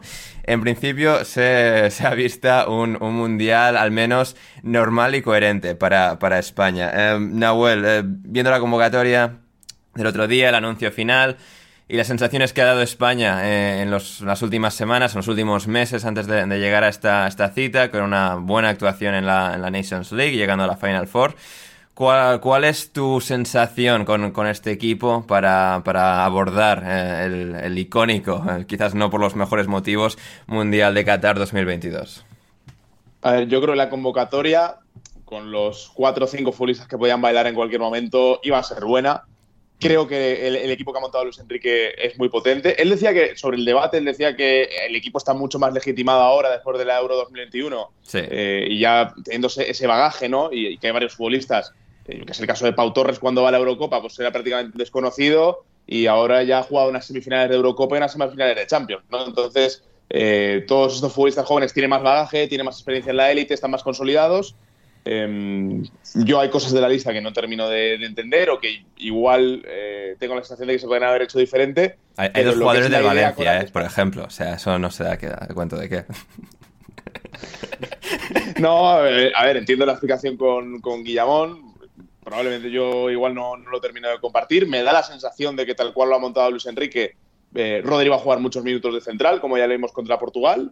Y, luego arriba no termino de ver muy claro dejar fuera a Borja Iglesias o a otro 9. Eh, al final teníamos la sensación de que iba a ir alguno de estos futbolistas que está en, muy buena forma y que, que, está rompiendo. Y más allá de Nico Williams, eh, pues no hay futbolistas que estén en ese nivel de, de confianza muy grande. Así que ya digo, eh, la convocatoria hay cosas que cambiaría, hay cuatro o cinco piezas que yo cambiaría pero lo que es la idea de equipo es muy potente y creo que España puede llegar lejos en el Mundial.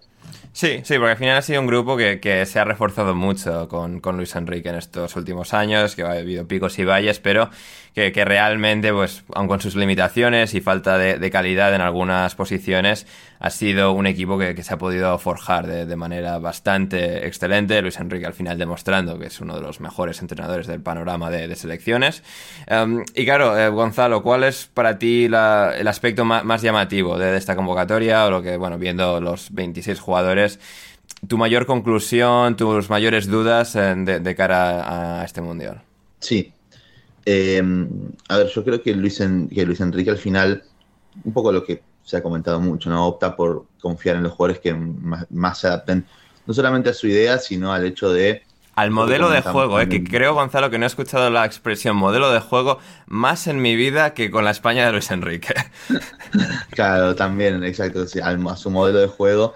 Y, pero también un poco a cuidar lo que es el, el grupo, a, a, la convivencia del mismo, a que todo esté bien eh, a lo largo de todo lo que pueda eh, durar Qatar. Por eso prescindir quizás de, de, peces gordos como Sergio Ramos, como De Gea, por ejemplo, que quizás como, no como Gerard Piqué, o sea, no sé por qué no va al Mundial. no, Creo que, que, no sé ni idea, la verdad. Me parece que ahora está con, concentrado haciendo directos con Ibai y algo por el estilo. Está ocupado. Creo que es un detalle eso. También tiene que salir de fiesta eh, con sus amigos porque si no, no, no es una persona de fiar. Con sus amigos chinos también, sobre todo. Eh, pero bueno, volviendo al tema de, España, eh, creo que sobre todo lo, lo, llevó por ese lado las ciertas decisiones que ha tomado a la hora de, de dejarse afuera algunos jugadores que muchos ahora nos mencionaban, entre otros a Miquel Merino, por ejemplo, Borja Iglesias, como mencionó Nahuel, eh, Iago Aspas, que siempre es muy comentado cuando Luis Enrique no lo ha tenido en cuenta. Eh, hay muchos jugadores que creo que, que podrían haber estado y sumados. Tiago Alcántara, creo que el más resonado como ese jugador quizás top que, que, ha faltado, que ha estado ausente en, en, esta lista. Pero bueno, yo creo que por un lado me parece bien ¿no? que Luis Enrique encare y crea en su grupo de jugadores. Al final es un seleccionador y él tiene que seleccionar lo que mejor le parezca a él para lo que es su, su idea de juego, justamente su modelo de juego, como, como mencionaste, Ander, y como ha mencionado medio mundo en el día de ayer. Eh, y quizás por eso prescindir de jugadores mejores. Esto no quita que para mí, al igual que ha pasado un poquito con Southgate, Luis Enrique ha terminado por bajarle un poco la vara. Así todo, cuantas más herramientas, más armas puedes sumar que puedan aportar calidad diferencial en un torneo que se define tanto por detalles muy específicos como lo es eh, creo que tampoco puedes darte ese lujo. No digo que lleve a todos y cada uno de los jugadores que, que se han quedado afuera, pero sí hay ciertos jugadores puntuales que en momentos en los que no necesitas una solución desde la pizarra o desde un jugador que se adapte más a tu sistema, sino simplemente una solución individual que por puro talento individual te pueda desatar un partido, es ahí donde España se queda un poquito corta, más allá de que es lo que pueda llegar a hacer Ansu Fati, que coincidimos que en cuanto a talento ofensivo es el jugador que, que más puede quizás romper con ese molde. Es, una lectura que va por los lados, ¿sí? O sea, por un lado bien, sí entiendo eso y no me parece mal, pero por otro también al final eh, España baja un par de escalones en ese sentido y es algo que no se puede permitir tiene al equipo más capacitado para dominar, para poder justamente tener la pelota, eh, marcar diferencias a partir de la pizarra y del sistema de juego, pero es una selección que a la vez uno ve ambas áreas y va a sufrir mucho por, por ese lado, ¿no? Y es justamente algo, o lo más importante en el fútbol, más allá de, obviamente, plasmar tu idea, de poder someter al rival, tener jugadores con los que marcar esas diferencias a partir de lo que sucede en el juego. Y es ahí donde España quizás falla un poquito más. Hmm. Sí, sin duda. Además, claro, e-, está en todas las narrativas, ¿no? De los diferentes jugadores en defensa. Pues mencionaba antes Nahuela a Pau Torres, que sí que tuvo una, bueno, una Eurocopa relativamente decente y tuvo, bueno, pues esa actuación, esa presentación de, cara al gran público. Pero bueno, sigue habiendo esa duda, quizás también en portería hasta cierto punto, aunque Unai lo, ha hecho bien. Y luego, pues, arriba, eh, Nahuel, eh, Álvaro Morata. Eh, la Eurocopa fue, fue un viaje de fantasía junto a nuestro amigo Álvaro de que sí, que no, de repente aquel gol en la prórroga contra Croacia, luego pues, ya, había vuelto, ya por fin era el momento de Morata y luego en semifinales pues falla el penalti contra Italia, ¿no? Es, es una España que al final, no, pues teniendo que confiar en Morata como su gran referencia ofensiva, a pesar de, bueno, ahora está en su Fati, tiene muchos buenos atacantes, pero es el delantero centro de, de este equipo va a ser interesante ver cómo pues, España se sabe manejar en, los diferentes duelos, en la fase de grupos, si avanza en, las eliminatorias. Porque, bueno, pues como decía Gonzalo, al final esa falta de determinación absoluta en, ambas áreas va, a ser algo con lo que van a tener que, lidiar. Sí, totalmente, totalmente. Eh, a ver, a mí me da la sensación de que Morata es indiscutible. Mm, creo que lo, que son los titulares eh, son futbolistas muy fijos. Hablamos de, 19, 20 futbolistas que sabíamos todos que iban a ir y, creo que esa es la potencia de, España, el, poder del bloque. Habrá que ver a Ansu Fati, yo quiero ver a Olmo también, a ver cómo se termina de recuperar, que ha jugado muy poquito esta temporada, pero vaya, eh, creo que al contrario de lo que fue la Eurocopa, sabemos eh, qué es España y a qué va a jugar, así que yo creo que por ahí, eh, y ahora hablaremos del resto de, selecciones, para mí es favorita en este grupo. Hmm, bien, bien, bien. No, no, me gusta, me gusta el optimismo de, de, Nahuel. Eh, Gonzalo, algún último detalle. En portería tenemos a Unai Simón, que casi seguro va a ser titular, eh, salvo sorpresa mayúscula. Tenemos, bueno, a nuestros porteros de la Premier, Robert, Sánchez, eh, David Raya. bueno, no sé. Si Unai Simón la lía muy parda en, en, en el debut, ¿podríamos ver alguno de los otros dos? Es que eso también es un problema. Yo entiendo que. ¿No, te gusta una Simón, Gonzalo? No, no, no, no digo que no. Eh, digo, en el caso de que cometa un error, ah, es muy difícil echarle la responsabilidad sí, sí, sí. tan de golpe. No, no, es muy improbable. Esto es en plan de, bueno, si pasa algo. No, no, pero digo, en el caso de que pase, que, puede pasar. A ver. Se, tiene, que lesionar. Se tiene que lesionar. Claro, pero digo, pues, eso es a lo que voy. Eh, un entrenador tiene que prevenir esas cuestiones también. Eh, en un mundial puede pasar perfectamente que, se lesione un arquero, que tenga esa mala suerte. El tema es en quién confiaría Luis Enrique. Yo lo veo un poquito más. Eh, decantándose por Robert Sánchez, imagino que viene diciendo que más tiempo lleva trabajando de los dos con la selección. El tema es que es, algo, es como exponer demasiado al, arquero, a dos arqueros que son jóvenes y que cuya experiencia internacional es casi nula. A mí me sorprende que, pese a que se ha lesionado y demás, no haya confiado, no se terminado de confiar o haya recuperado a Kepa, por ejemplo, de cara a esta, a esta lista, eh, que, cuyo nivel viene siendo impresionante en lo que en lo que va de, desde que arrancó Graham Potter a ser técnico del Chelsea hace un mes más o menos, que es un corto periodo de tiempo, sí, pero es que al final Kepa tiene ya esa experiencia internacional, al margen de si anteriormente ha sido mejor o peor. Eh, es un arquero que al final uno le presuponía, eh, por lo menos antes de fichar con el Chelsea, un techo superior. Entonces, Sigue siendo el bordero más caro de la historia del fútbol. sí, también. y, y, que si encima te de cara a lo que es. O sea, no explico tampoco en el sentido de de qué manera no podría encajarle a Luis Enrique Kepa tampoco. O sea, es un arquero que incluso en el Chelsea ha demostrado que ha soportado ser suplente, perder lugar con tres, hasta con tres arqueros distintos, eh, ser suplente de todos y cada uno de ellos, y cuando le ha tocado responder, sobre todo en el último año, año y medio, eh, lo ha hecho de una manera bastante eficiente y que además es un arquero que se condice con a ver, el modelo de juego justamente de Luis Enrique, al ser, creo yo, de todos ellos, eh, el creo que mejor juega con, el pie y que más soluciones le va a brindar en, salida de balón. A mí me sorprende eso. Entiendo que, al igual que, pasa con todas las demás posiciones, Luis Enrique siga confiando en, un Unai Simón, que Ahora, después podemos decir si Unai Simón ha cometido algún que otro error y demás. Lo cierto es que cuando a España se le ha exigido soluciones en España, las ha brindado, las ha ofrecido. Es un poco como pasa con Pickford en Inglaterra, si ya quizás a, ese nivel tan de, que no hay ningún tipo de debate. Lo cierto es que mm. quizás en España está todo un poquito más, más parejo en ese sentido y que una Simón, a diferencia de Pickford, no está tan consolidado.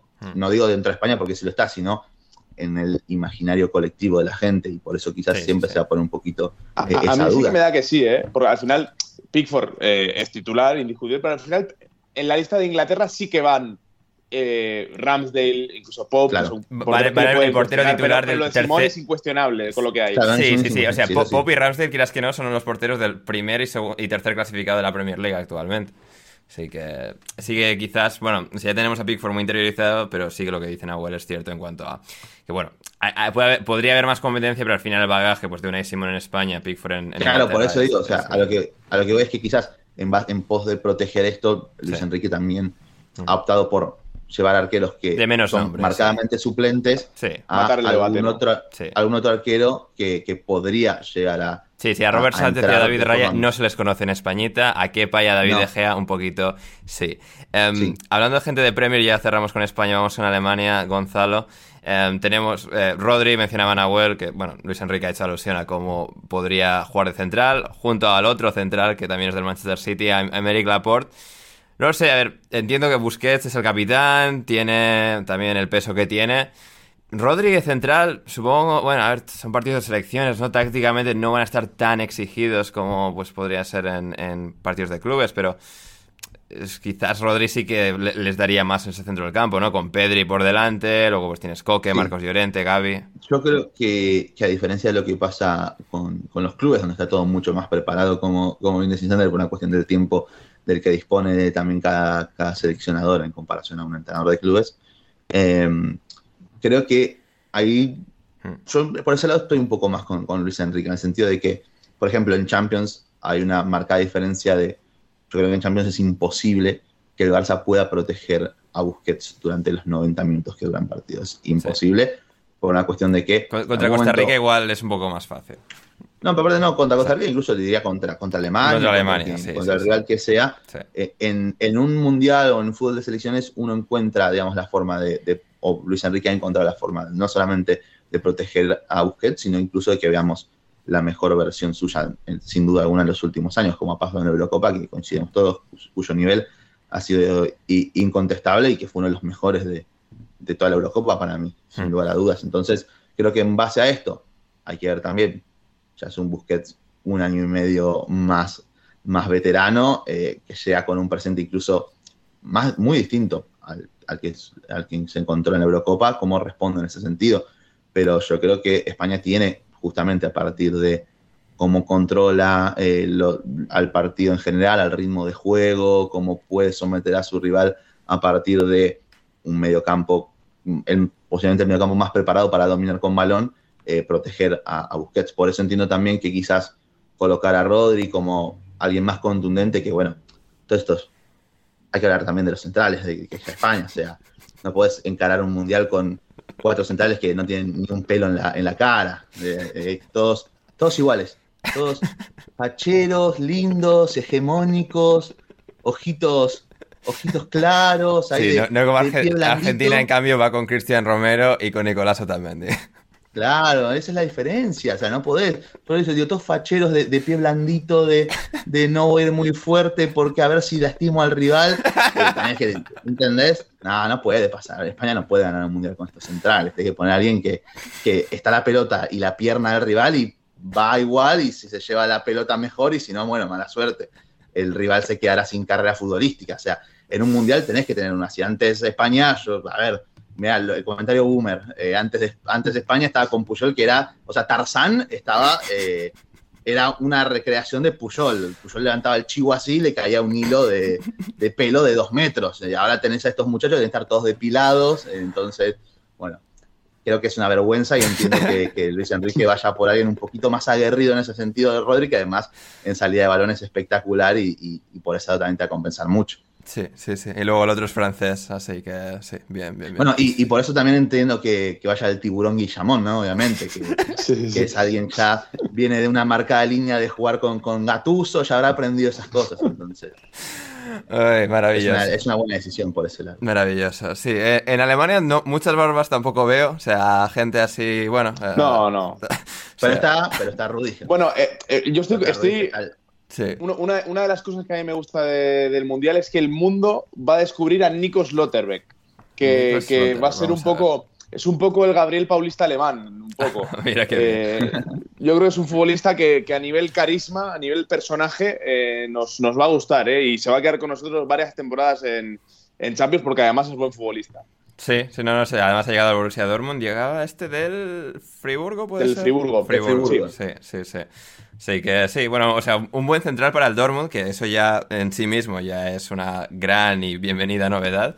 Ah, pero sí, no, la verdad es que Al- Alemania un poco en esa misma dinámica extraña de son un buen equipo, no terminan de ser favoritos igual que España, ¿no? Porque, bueno, España gana en 2010, Alemania en 2014 y, y ambas, un poco de maneras distintas, pero de manera también similar, están todavía conviviendo en esa realidad, bueno, post-éxito máximo y total, ¿no? Que es el de ganar un mundial para una, para una selección. Tenemos a Neuer en portería, que después de un poco de años que sí que no, ya se volvió a, sentar como, como el capitán de este, de este equipo. Y en la defensa tenemos a Slotterbeck, como comentaba Nahuel, Rudiger, en Rudiger, eh, que bueno, que jugó todo lo Ahí que está. había por jugar en el. Chelsea, ahora en el Madrid y lo, con y lo Rudiger- demás. con Rudiger ya está, o sea, es, es el loco, o sea, el tipo más desquiciado de todo el mundial, ya no, no hace falta más que, que eso. Sí, sí. Sí, y, y claro, luego en el centro del campo pues tenemos buenos jugadores, ¿no? Kimmich, em, Goretzka, Götze, que vuelve al Mundial, lo comentaremos, eh, Brandt, Hoffman, Gundogan también, que, que en el Manchester City siempre que sale, también escudado por todos los cracks con los que juega, pero eh, marca muchísimas diferencias. Y bueno, en el ataque sigue sin haber, sigue sin estar el nuevo Mario Gómez, el nuevo Miroslav Klose, pero bueno, entre Müller, Nabri, eh, el Fulkrug este, eh, Madeyemi, Mokoko, Ah. bueno, Adeyemi y Mokoko ya es un Mokoko, poco forzar la máquina y, de- y demostrar un pelín la desesperación que hay eh, en el puesto de 9. Pero hay buenos jugadores, Nahuel, no sé, eh, ¿cuál, cuál puede ser el, el techo de este equipo? Eh, complicado lo de Alemania. Eh, Ay, son ay. De, de entrada mu- muchas bajas, muchas bajas. Sí. Eh, lo de Timo Werner no creo que le va a hacer mucho daño. Porque al A final- Royce al final no va, al final la lesión es... Royce, tampoco. Royce no va, eh, no llega Birds, que, que era mi apuesta para el falso 9 junto Ah, con. Kai Havertz, que creo que, que podía haber sido una de las revelaciones del Mundial. No va Robin Gosens, que fue de lo mejor de Alemania en la Euro, a pesar de, de su, bueno, su paso bastante complicado por el Inter. De hecho, eh, estuvo intentando salir hasta el último día de mercado de fichajes y, y creo que el Inter no encontró reemplazo y no pudo salir. Claro. Eh, entonces son varias bajas sensibles para lo que es el proyecto. Es cierto que, por ejemplo, la posición de Gosses está David Raum, que, que tiene buena pinta como, como carrilero zurdo. Da la sensación de que a Alemania no le queda otra que jugar con tres centrales. No se fía mucho de los laterales derechos. Eh, Baku no ha dado tampoco ese paso adelante como para poder ir. Sí. Eh, el regreso de Mario Götze a mí me ha pillado totalmente descolocado. Eh, Pero además en tu equipo, no- Nahuel, en el Eintracht de Frankfurt. Sí, sí, sí, pero quiero decir, es un poco como lo de, lo de Hummels, ¿no? que no, no está jugando mal, hizo dos buenos partidos, por ejemplo, contra el Manchester City, en lo, lo más exigente que ha tenido esta temporada. Eh, pero ya es una historia un poco pasada, ¿no? Eh, me, me parece raro lo de Gotze, que creo que no iba desde 2016. Sí. Eh, bueno, o y sea, luego ca- lo del casi nueve- desde el gol contra Ya, Argentina. ya veremos si te parece raro, claro, eh, cuando en la final contra Argentina salga Gotshady otra vez. Y- y, y bueno, luego eh, el tema del 9 con Mukoko y Fulkrug, que es un parche. Es un parche, es un debate que hay en Alemania eh, desde hace bastante tiempo, de a ver a quién ponemos de 9. Lothar Matthaus, que no sé por qué le dan un micrófono, porque no le hace justicia a, a- a lo que hizo como, como futbolista. Eh, decía en su día que había que llevar a Simón Terode, que es el, que era el 9 del, del. Hamburgo y O sea, Schalke. Sí, a Pierre Michel Sí, la sí. soga también. Sí, bien. o sea, Sí, sí, o te, te lo des el máximo goleador de la historia de la segunda división en Alemania. Muy bien, Eh, era, estamos hablando de un, de mundial. O sea, la cúspide Sí, del sí, Le- que Inglaterra lleve a Dwight Gale también, de paso. Claro, sí, sí, sí, algo, algo por el estilo, algo por el estilo. Entonces, eh, bueno, es, ya digo, es un debate con, con muy mal apaño. Ahora bien, eh, yo en, en esta nueva deriva del Bayern sin Lewandowski, donde eh, Nabri, Sané, compañía están marcando bastante, Y luego lo que puedan sí. dar, sobre todo, yo creo que el techo del- de, de esta selección eh, lo va a marcar los futbolistas de- del centro del campo, que alguno va a jugar más arriba, pero lo que hagan Kimmich, Goretzka, Gundogan, Musiala, Havertz, eh, va a ser lo que, lo que levante un poco el techo de- del equipo. Ahora bien, eh, atrás, sin tener malos, eh, malos defensas, no ha terminado de ser un equipo sólido.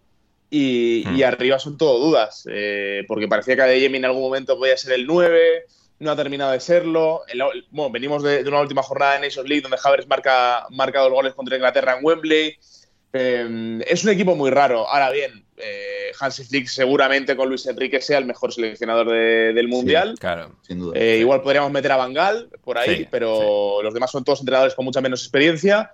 Y, y vaya, yo confío. eh, claro, el gran paso adelante de Alemania respecto a la Eurocopa es que ya no está Joachim Löw, que demostró en los últimos años no ser un técnico capacitado para poder llevar a esta generación.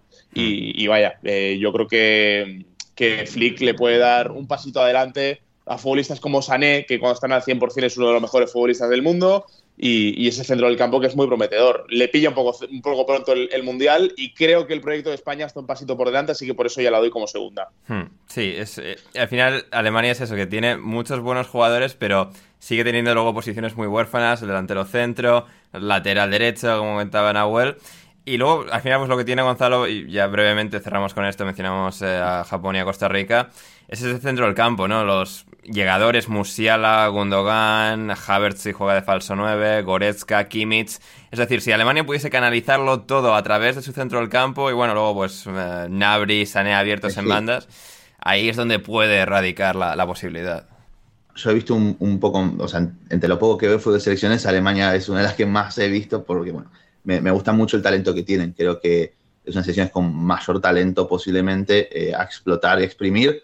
Pero bueno, obviamente tiene marcadas posiciones, como ya mencionó Nahuel, en las que hay, hay ciertas dudas o, o problemas a, a resolver y en las cuales Hansi Flick ha ido trabajando, ha apostado por momentos por, por Hoffman como una especie de, Hmm. de falso lateral, partiendo como carrilero y después eh, jugando más interiorizado a medida que la, la progresión de, de la pelota del equipo avanza hacia el campo, hacia el campo rival y justamente ut- utilizando después eh, un lateral bajo, sino con, con Klosterman a veces. Hay, tiene variantes Alemania quizás para poder solventar eso, no de la forma más natural obviamente, pero, pero sí justo para, para poder compensar esos problemas. Yo creo que es un equipo raro, como bien dijo Nahuel, que sobre todo tiene muchos problemas, eh, quizás no diría de concentración, sino que de exceso de confianza, de que es un equipo con mucho talento, por ejemplo, para sacar la pelota jugada y que eso los ha llevado a cometer ciertos errores también en salida de balón bastante constantes eh, de, de este equipo. Recuerdo, no me acuerdo concretamente qué partido, si fue el partido justamente contra Inglaterra, en el cual entre Rudiger y Schlotterbeck se la pasan quizás pecando de confianza a la hora de sacar la pelota por abajo, de incluso conducir hacia adelante y perder una cantidad infinita de pelotas que después por suerte, salvo obviamente que les marcaron tres goles, pero en la mayoría de jugadas lograron, lograron solventar. Pero tienen ese medio campo, como, como bien dijiste, dijiste Ander, que, en el cual tienen su mayor talento, jugadores capaces de llegar eh, al, al arco rival y bueno, aprovechar justamente eh, el buen momento de jugadores como Gundogan, como Goretzka, como, el- como Musiala, que creo que es de quien va a estar centrada la mayor de las esperanzas Sí. a nivel ofensivo de, de este equipo, eh, con un Havertz que viene un poquito por lo bajo con, con el Chelsea, que en Alemania siempre se le ha puesto algún que otro pero a, a su rendimiento. Yo creo que lo ha hecho mejor en Alemania de lo que se habla inclusive, eh, marcando goles importantes y demás. Eh, y entonces ahí creo que va a recibir sobre todo las posibilidades de Alemania. Yo soy, pese a todo esto, soy positivo. Creo que puede llegar a terminar segundo. Esto no puede significar incluso un, un inconveniente ma- muy grande porque creo que se enfrentan con los del grupo de, de Bélgica, ¿no, Nahuel? Eso es, Croacia y Bélgica, que, Mm. como- que sí, bueno, Sí. probablemente las dos, porque las otras dos son Marruecos y Canadá. Eh, Pero claro, es que al final es una incógnita, ¿no? Es un grupo muy inexperto. Estaba haciendo cuentas. eh, si quitamos a los porteros, que son los mismos de, de 2018, eh, solo repiten ocho futbolistas de campo. Eh, y por cierto, no va, estaba repasando la lista de 2018, no va Julian Draxler, eh, que se fue al Benfica para intentar llegar al Mundial y que le mandamos un abrazo muy afectuoso desde aquí porque vaya tela esa carrera, ¿eh? Sí, Vaya. sí, que aparte fue para jugar y, y lo que hace, por lo menos por lo visto, hace de todo menos jugar el pobre de, de Julian actualmente. Pero mm, ya para, para ir cerrando esto que, que comentaba, eh, incluso quedar segundo no podría suponer un mayor problema porque te enfrentarías ante Croacia o incluso Bélgica, si que hace segundo de grupo.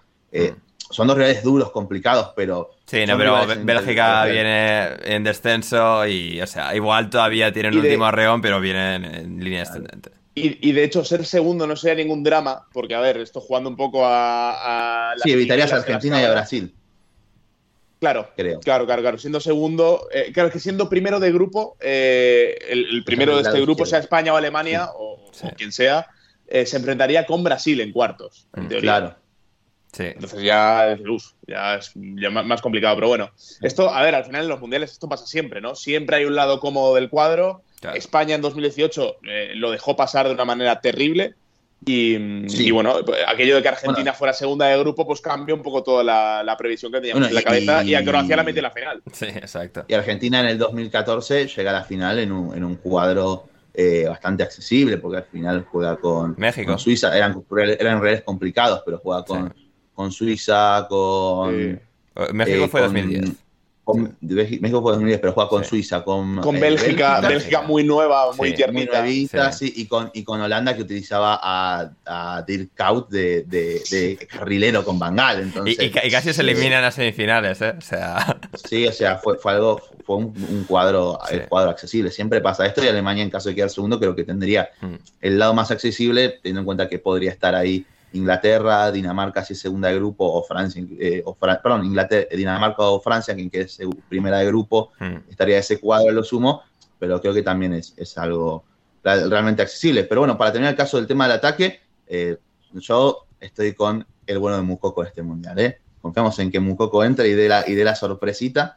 No sé cómo lo verá Nahuel al jugador del Dortmund, pero Sí. ha jugado bastante más de lo que se esperaba en Sí. lo que va de temporada, incluso marcando, marcando goles y un poco quizás recuperando esas sensaciones de, de jugador prometedor o, o- o esa, o ese potento que el cual se esperaba que sea desde el primer momento en el que puso un pie en, en la primera, en el primer equipo del Dortmund. va a cumplir 18 Sigue años en Qatar, estoy viendo aquí en, en Tiene unos 17 días. Claro, años, sí, O sí, sea, sí, tiene sí, 17, sí, se va a hacer mayor de edad en el Mundial de Qatar.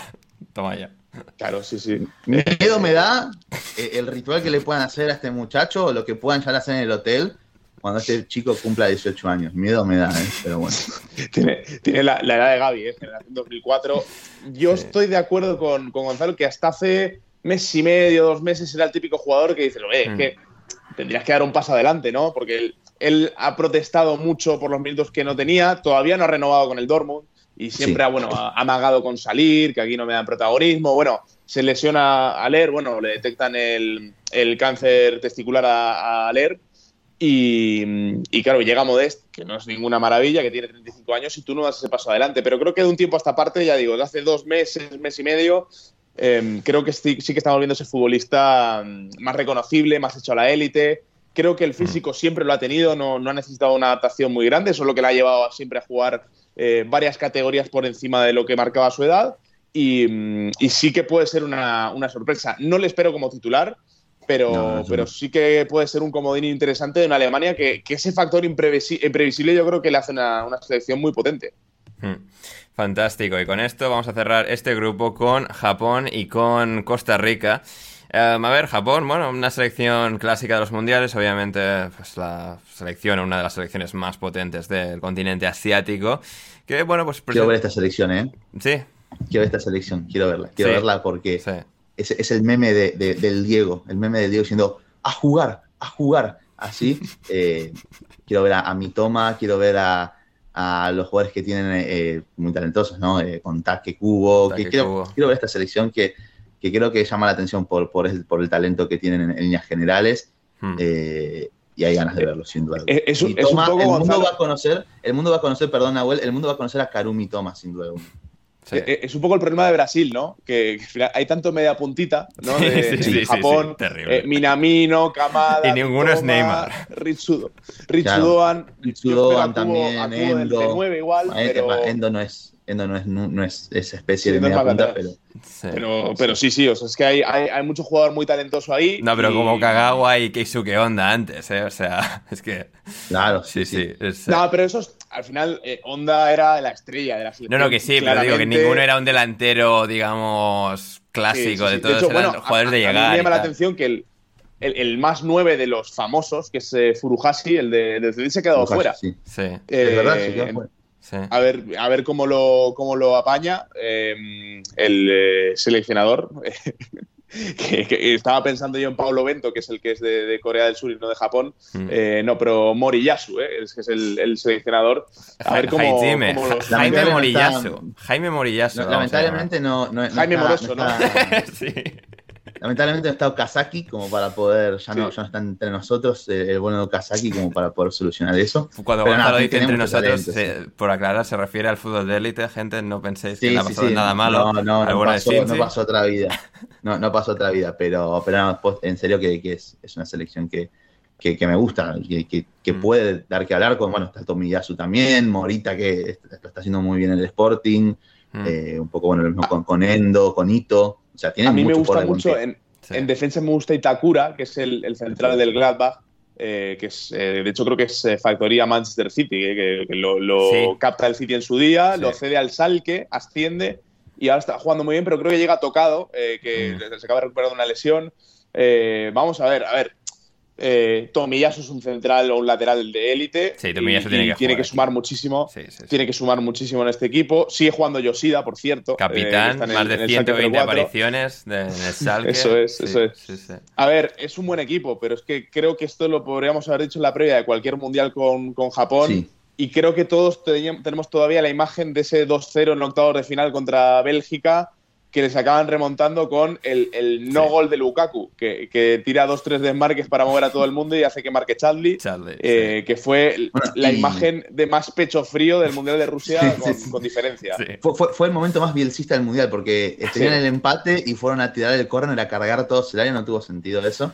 Era jugarla cortita y, y- y- meterla en, en el freezer y ya está. Y bueno, está Sí. Kawashima también en el ar- eh, Sí, lo que iba a que- mencionar, 39 este años. desde- Diría que su- va a ser su quinto mundial, si no me equivoco. Por eso que está de, de- dije iba a decir que este tipo está de Estados Unidos 94, Francia 98 mínimos. Sí, a ver, de- debutó, debutó con Japón en 2008, ha jugado, ha estado en el Mundial 2010, 2014, 2018, en el sitio no quinto, sino cuarto Mundial. 2022 va a ser su cuarto Mundial, pero bueno, eso porque de- debutó tarde, ¿eh? o sea, debutó esto, si tiene 39, debutó con 25. Po- Podría haber tiempo va ahí para dos Mundiales Uno más. más. Ka- Kawashima vio a Maradona levantar el Mundial en el 86. Igual tiene hasta un poco de conciencia, ¿eh? Porque del 83 él... Sí. eh, Sí, Está sí, ahí, ahí. sí. Eh, total, total y absolutamente. Además, ha tenido una carrera de estas locas sin sentido que nos gusta. Tres equipos japoneses, luego el Liers en Bélgica, luego el Standard de Lieja, luego el Dundee United en, en Escocia, el Mets dos años y ahora lleva en el Estrasburgo cuatro, en los cuales ha jugado 26 partidos, por lo que intuyo que titular indiscutible no ha sido. Así que sí, va a ser una selección divertida. Hoy no La estaba. selección ha costado también. Sí. El portero es, eh, creo que está jugando ahora Daniel Schmidt. Ah, mira. este nombre podría ser el portero, el suplente de Neuer, Sí. pero es el portero del Santruiden. Ah, mira, sí, sí, sí. Eh, muy bien estaba Héctor Crioc para, bueno, analizar a, a Japón con nosotros. Eh, Héctor, eh, ja- japonés de, de adopción, que va a estar en Japón cuando ya Japón esté eliminada, lo más seguro, porque va para la fase final del Mundial a Japón. Pero, eh, bueno, nos, mandará audios desde, desde Japón y, disfrutaremos con, con esta selección que tiene varios jugadores interesantes. Cerramos con Costa Rica. A ver, eh, hablábamos en el grupo A de cómo Gales es el último baile y tal, Bailey Ramsey. Estos ya, estos ya han pasado el último baile. O sea, esto, Brian Ruiz, Keylor Navas. Pereza. El titular de la convocatoria es Pereza. Es la Exacto. lista de 2014, pero, Sí. pero peor, menos. sí, con ocho años más. Es decir, o sea, pura vida, dura vida la de ver a esta selección, ¿eh? O sea, a tope con Costa Rica, su, su buena gente, pero no ha habido renovación en absoluta, son los mismos de siempre. Brian Ruiz, eh, Keylor Navas, No. Celso Borges. Esto habla un poquito mal de, de- de la CONCACAF, eh, que No, sí, la, no, entra con en- CACAF es con Cabasura, o sea, sí, lo es, es, es lo que es. Brandon Aguilera tiene 19 años, pertenece al Nottingham Forest, pero bueno, muy joven. Eh, Jewison eh, Benete, que juega en el, en el Sunderland, también 18. O sea, Sunderland. ha habido, Le- ha habido un impasse de mucha fe a 15 este años chico, que ¿eh? Costa Rica no ha sacado a nadie, porque todos tienen o casi 40 o menos de 20. Con lo cual, complicado. Es que sigue, sigue jugando Jelsin Tejeda, Sí, sí, sí. Celso Borges, Sí. ya, ya no es, quiero decir, que aguante Joel Campbell. Hombre, pues lo- lo- lo- sí, Oscar Duarte, Duarte podemos también, entender. sí, sí. Sí, pero, pero, pero claro, es que hay futbolistas de un nivel ya muy duro. Y, y lo que sí repiten la fórmula, ¿eh? Es otra Mm. vez eh, seleccionador colombiano. En 2014 fue el Bolillo Gómez, ahora es eh, Luis Fernando Suárez. eh, que siempre me confundo el nombre con el, con el delantero del Olympique de Marsella. Y, claro, eh, al final hablamos de un Brian Ruiz, que entonces no sé si estaba en el Fulham en 2014, ahora está en, en Alajuelense. Claro, es que la, avenida abajo es eh, terrible. Hay muchísimo jugador del medio local y es que el nivel en CONCACAF lo hemos visto, porque al final eh, habrá tiempo de hablar de México, que es un drama. Eh, Canadá con muy poquito y jugando a 15 bajo cero ha sido campeona del hexagón al final. Y, los Estados Unidos también están en un recambio generacional, así que hmm. yo tengo la sensación de que las, las selecciones con CACAF van a ser no decepcionantes, porque nunca, nunca nos han dado mucho los mundiales, pero, pero sí que les veo un pasito por detrás que, en otras citas, respecto a otras citas. Sí, sí, sí, completamente. Y bueno, le deseamos lo, mejor a Costa Rica, pero bueno, va, a ser complicado que, repitan lo, lo, de 2014, llegando a cuartos de final. Muy bien, pues llegamos al final del repaso al grupo E de España, en Viva España, y a ver qué, a ver qué pasa. En predicciones rápidas de. O sea, Gonzalo, tú ves del 1 al 4, España, Alemania, Japón, Costa Rica. ¿Coincidimos los tres en eso? Sí. Sí, bien, bien. bien. Eh, ¿Hasta dónde llegan eh, España, Alemania? Octavos, cuartos, semis, eh, final. España, España, a, mm, a, ver si sale primera, queda, juega con cuartos, juega, en cuartos contra Brasil. Hmm. Sí. Yo creo que cuartos. España cuartos. Sí, yo creo que. Alemania. Sí. Dime, dime. A la final. Yo, yo creo, yo tengo esta pedra hace tiempo de que vamos a volver a ver unas semifinales con todo equipos europeos. Oh. Eh, oh, oh creo, eso, eso, es un, eso ¿Qué manera de Nahuel, ¿eh? a, a, tus, a, tus compañeros latinos, Nahuel, de sí, vergüenza. Sí, sí, sí, sí, sí, sí, sí. Eh, completa, estoy completamente de acuerdo, me duele, pero eh, creo que se subestima mucho lo que es el, sistema Nations League, que creo que, ayuda mucho a que estos jugadores en selecciones europeas, estoy pensando sobre todo en, las generaciones más jóvenes, en Alemania, en España, eh, han competido ya eh, en instancias que es que Argentina, Brasil, Uruguay no, no lo han hecho. Es que Argentina, Uruguay ha sido un desastre durante los pues, tres de los últimos cuatro años Creo que ahora viene en su mejor momento, dentro, dentro de, lo, de lo negativo, lo mejor. Eh, y luego Brasil y Argentina eh, casi que han participado solo entre ellas. Y bueno, Argentina le metió tres a una selección que no está en el Mundial. Entonces, em, no sé, tengo ciertas dudas. ¿eh? La gente que mete a Argentina y a Brasil con Francia como favoritas, no lo termino de ver. Que luego, a ver, es el Mundial, puede pasar de todo, pero, pero sí que ve a las europeas por delante. Y en el caso de España, yo creo que España va a ser finalista. Oh, eh, yo oh, lo. Oh. Yo, yo, veo una final Francia-España y Alemania. Alemania. Ah, Alemania tengo más dudas. Eh, yo Alemania la voy a meter en. Es que tendría que revisar el, el, cruce. A ver, siendo eh, segunda, lo más normal sería Bélgica en octavos. Bélgica que yo creo que Alemania es una selección mejor que Bélgica. Sí, Bélgica tiene a Courtois, De Bruyne y Lukaku si le apetece jugar. No sé, eh, ya, ahí es. y sería Portugal. Yo, creo que eh, Alemania son cuartos al final. Cuartos. España final y Alemania cuartos. Muy bien. yo al revés. Sí, vale. Alemania cuartos y voy a dar como sorpresa del Mundial. Va, sorpresa, nada. Alemania a la final. Voy a confiar en, en Hansi. Muy bien. Yo, yo, yo, voy a meterme justo en medio y decir que los dos. Sí, los dos. Los dos en cuarto. Venga, no, vamos a confiar en De Bruyne con Bélgica. Alemania a casa en octavos, lamentablemente, y España en cuartos. Eh, muy bien, y con eso llegamos a esta parte eh, final de, um, de esta parte 2 de previas del, del Mundial de Alineación Indebida. Gracias, Gonzalo. Muchas gracias, Ander, gracias, Nahuel, eh, por, acompañarnos en este, este maravilloso camino eh, hacia Qatar. Hacia Qatar, efectivamente, hacia, hacia Doha, hacia Lusail. Eh, muy bien, gracias, Nahuel. Un placer, ya lo sabéis. Y volvemos mañana con la tercera y última parte de las previas del Mundial de Alineación Indebida.